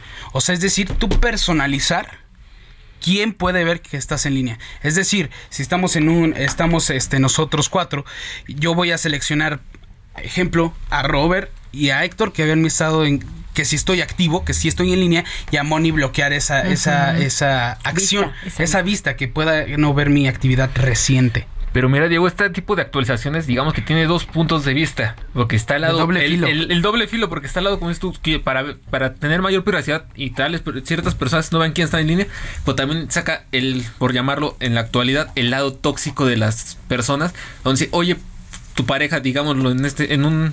Por un, ejemplo que tu pareja diga, oye, ¿por qué no me sales que estás en línea y me estás escribiendo? O en otro tipo de relaciones. Entonces, es como el- cuando se hizo la actualización de las palomitas azules, todo ese tipo. Entonces, En tiene efecto, doble filo este tipo en de efecto tienen doble filo. Y ya para finalizar, este la última y la última acción que podrás hacer es que podrás bloquear este o podrás seleccionar los, a los archivos que sí les puedes tomar captura de pantalla. Es decir, que si tú seleccionas ese archivo sí le puede tomar la otra persona o los demás del grupo este toma de pantalla o si no solo que lo vean, o sea, que en cuanto le ellos le tomen la captura, te mande una notificación WhatsApp y te avise, esta persona le tomó screen o captura de pantalla Como a tipo este nivel". plagio, ¿no? Sí, técnicamente. Así es que cuidado quienes quieran estar Sí, a partir, ¿A partir de cuándo? No, a partir estas actualizaciones llegarán a todos los usuarios en el transcurso de este mes. Algunas personas ya habían tenido la oportunidad de probar estos cambios en fases de prueba y si quieren tenerlo más rápido estas actualizaciones para su privacidad y seguridad, actualicen la app lo más rápido posible y si tienen esta app y- o no la tienen y la quieren descargar en tiendas oficiales, por favor no descarguen piratería porque ahí tiene muchos virus y eso puede contraproducir estos, estas, estas actualizaciones. Pues muchísimas gracias, Diego, Robert, Moni. Pues ya estamos ya en los últimos minutos del informativo de fin de semana. Tenemos recomendaciones. El regreso a clases para los papás siempre implica un gasto. Los útiles, los uniformes, los tenis, los zapatos. Pero para eso tenemos a nuestro querido amigo y colaborador José Manuel Arteaga, editor de la sección Mercados de El Heraldo de México. Te saludamos con gusto, Chema. Muy buen día. ¿Qué nos preparaste el día de hoy? Hola Héctor, ¿cómo están? Mónica, muy buenos días a todos. Saludos a ti, a nuestro radio escuchas. En, en efecto, en esta época de crisis económica donde los útiles escolares se han incrementado, se acerca un regreso complicado de clases para los padres de familia. Según el presidente de la Asociación Nacional de Fabricantes de Artículos Escolares de Oficina, Diego Céspedes, en 2021 los precios de las cosas de esas mercancías subieron 6% y actualmente el incremento ya es de 15%. Ante este panorama, Juan Luis Ordaz, quien es director de Educación Financiera de Citibanamex, considera que es muy importante que en el último mes se tenga un registro de todos los ingresos, los gastos que tengan que saber para ver por dónde va el dinero y expone que es muy importante tener la lista de útiles y hacer comparaciones antes de comprar.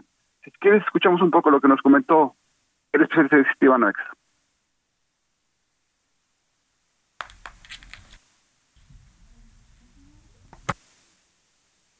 Tenemos ahí un temita con el audio, mi querido Chema, pero a ver, vamos a retomarlo entonces, te escuchamos. Aparte, Moni tiene una pregunta del público, mi querido Chema, en lo que tenemos el audio.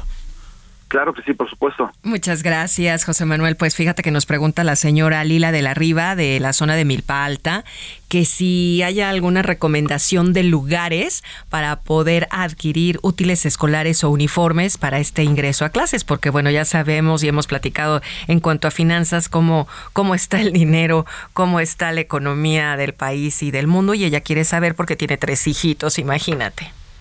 Exactamente, pues viene una situación complicada para nuestra amiga eh, Radio Escucha. Fíjate que lo que nos comenta eh, Juan Luis Ordaz, quien es el director de Educación Financiera de Citibanamex, que un punto muy importante es hacer comparativos, ¿no? Comparar una tienda A con la tienda B, con la tienda C, con la tienda D, Esto se puede hacer a través, digamos, ya últimamente a través del, del, Internet. Y bueno, ya sabiendo eh, los mejores, el, el, balance total de precios, ahí digamos que ya se podría eh, ella directamente acudir a la zona o al lugar, a la tienda, donde específicamente pudiera encontrar los precios más accesibles para sus pequeñas. Así es. No, pues sí, ya te escuchó, muchas gracias y tienes toda la razón, hacer esa alternativa de buscar, de investigar, porque no queda de otra. Y ya tenemos el audio, mi querido José Manuel, vamos a ponerlo entonces y retomamos entonces. Lo escuchamos, gracias. Afortunadamente hoy hay muchas opciones eh, donde puedo empezar a comparar antes de ir a comprar. Eh, es importante como ir a la lista, conocer diferentes opciones, cuánto me puede costar en ciertas eh, tiendas.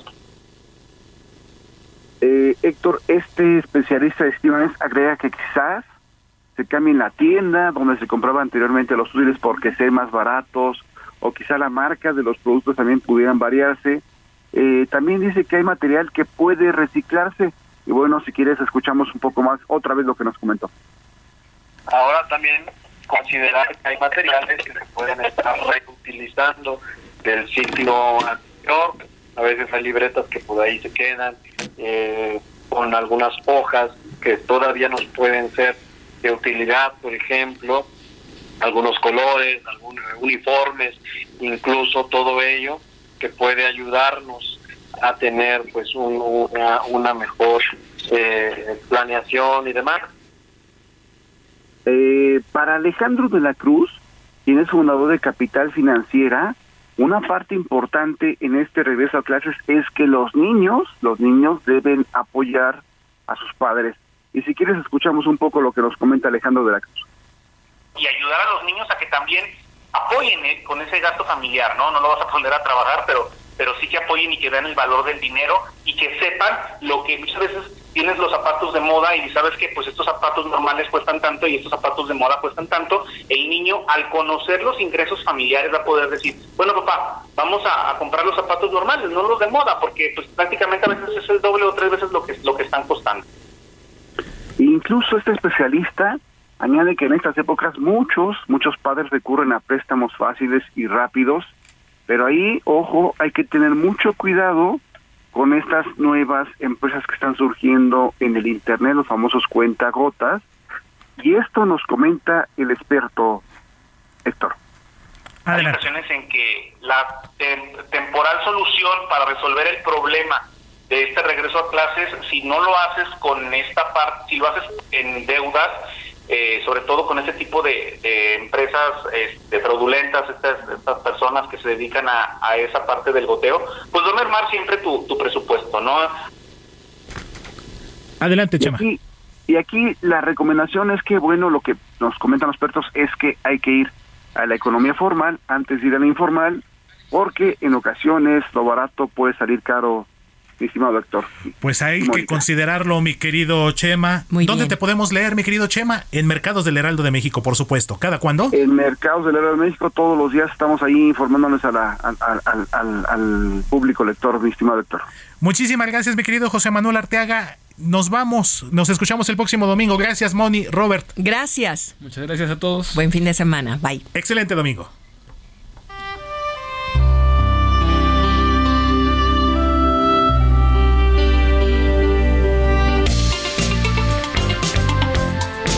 Heraldo Media Group presentó Alejandro Sánchez y el informativo Heraldo fin de semana. La información y el entretenimiento que usted necesita para estar enterado también en su descanso. Por el Heraldo Radio, con la H que sí suena y ahora también se escucha.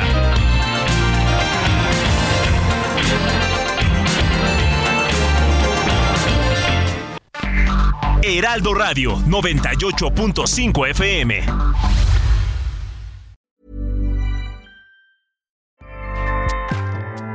ACAST powers the world's best podcasts. Here's a show that we recommend.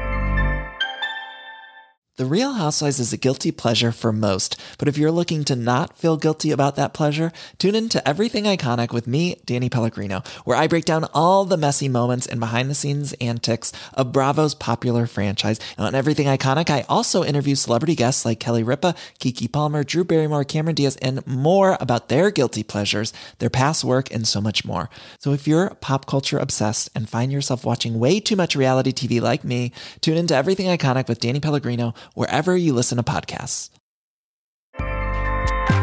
ACAST helps creators launch, grow, and monetize their podcasts everywhere. ACAST.com.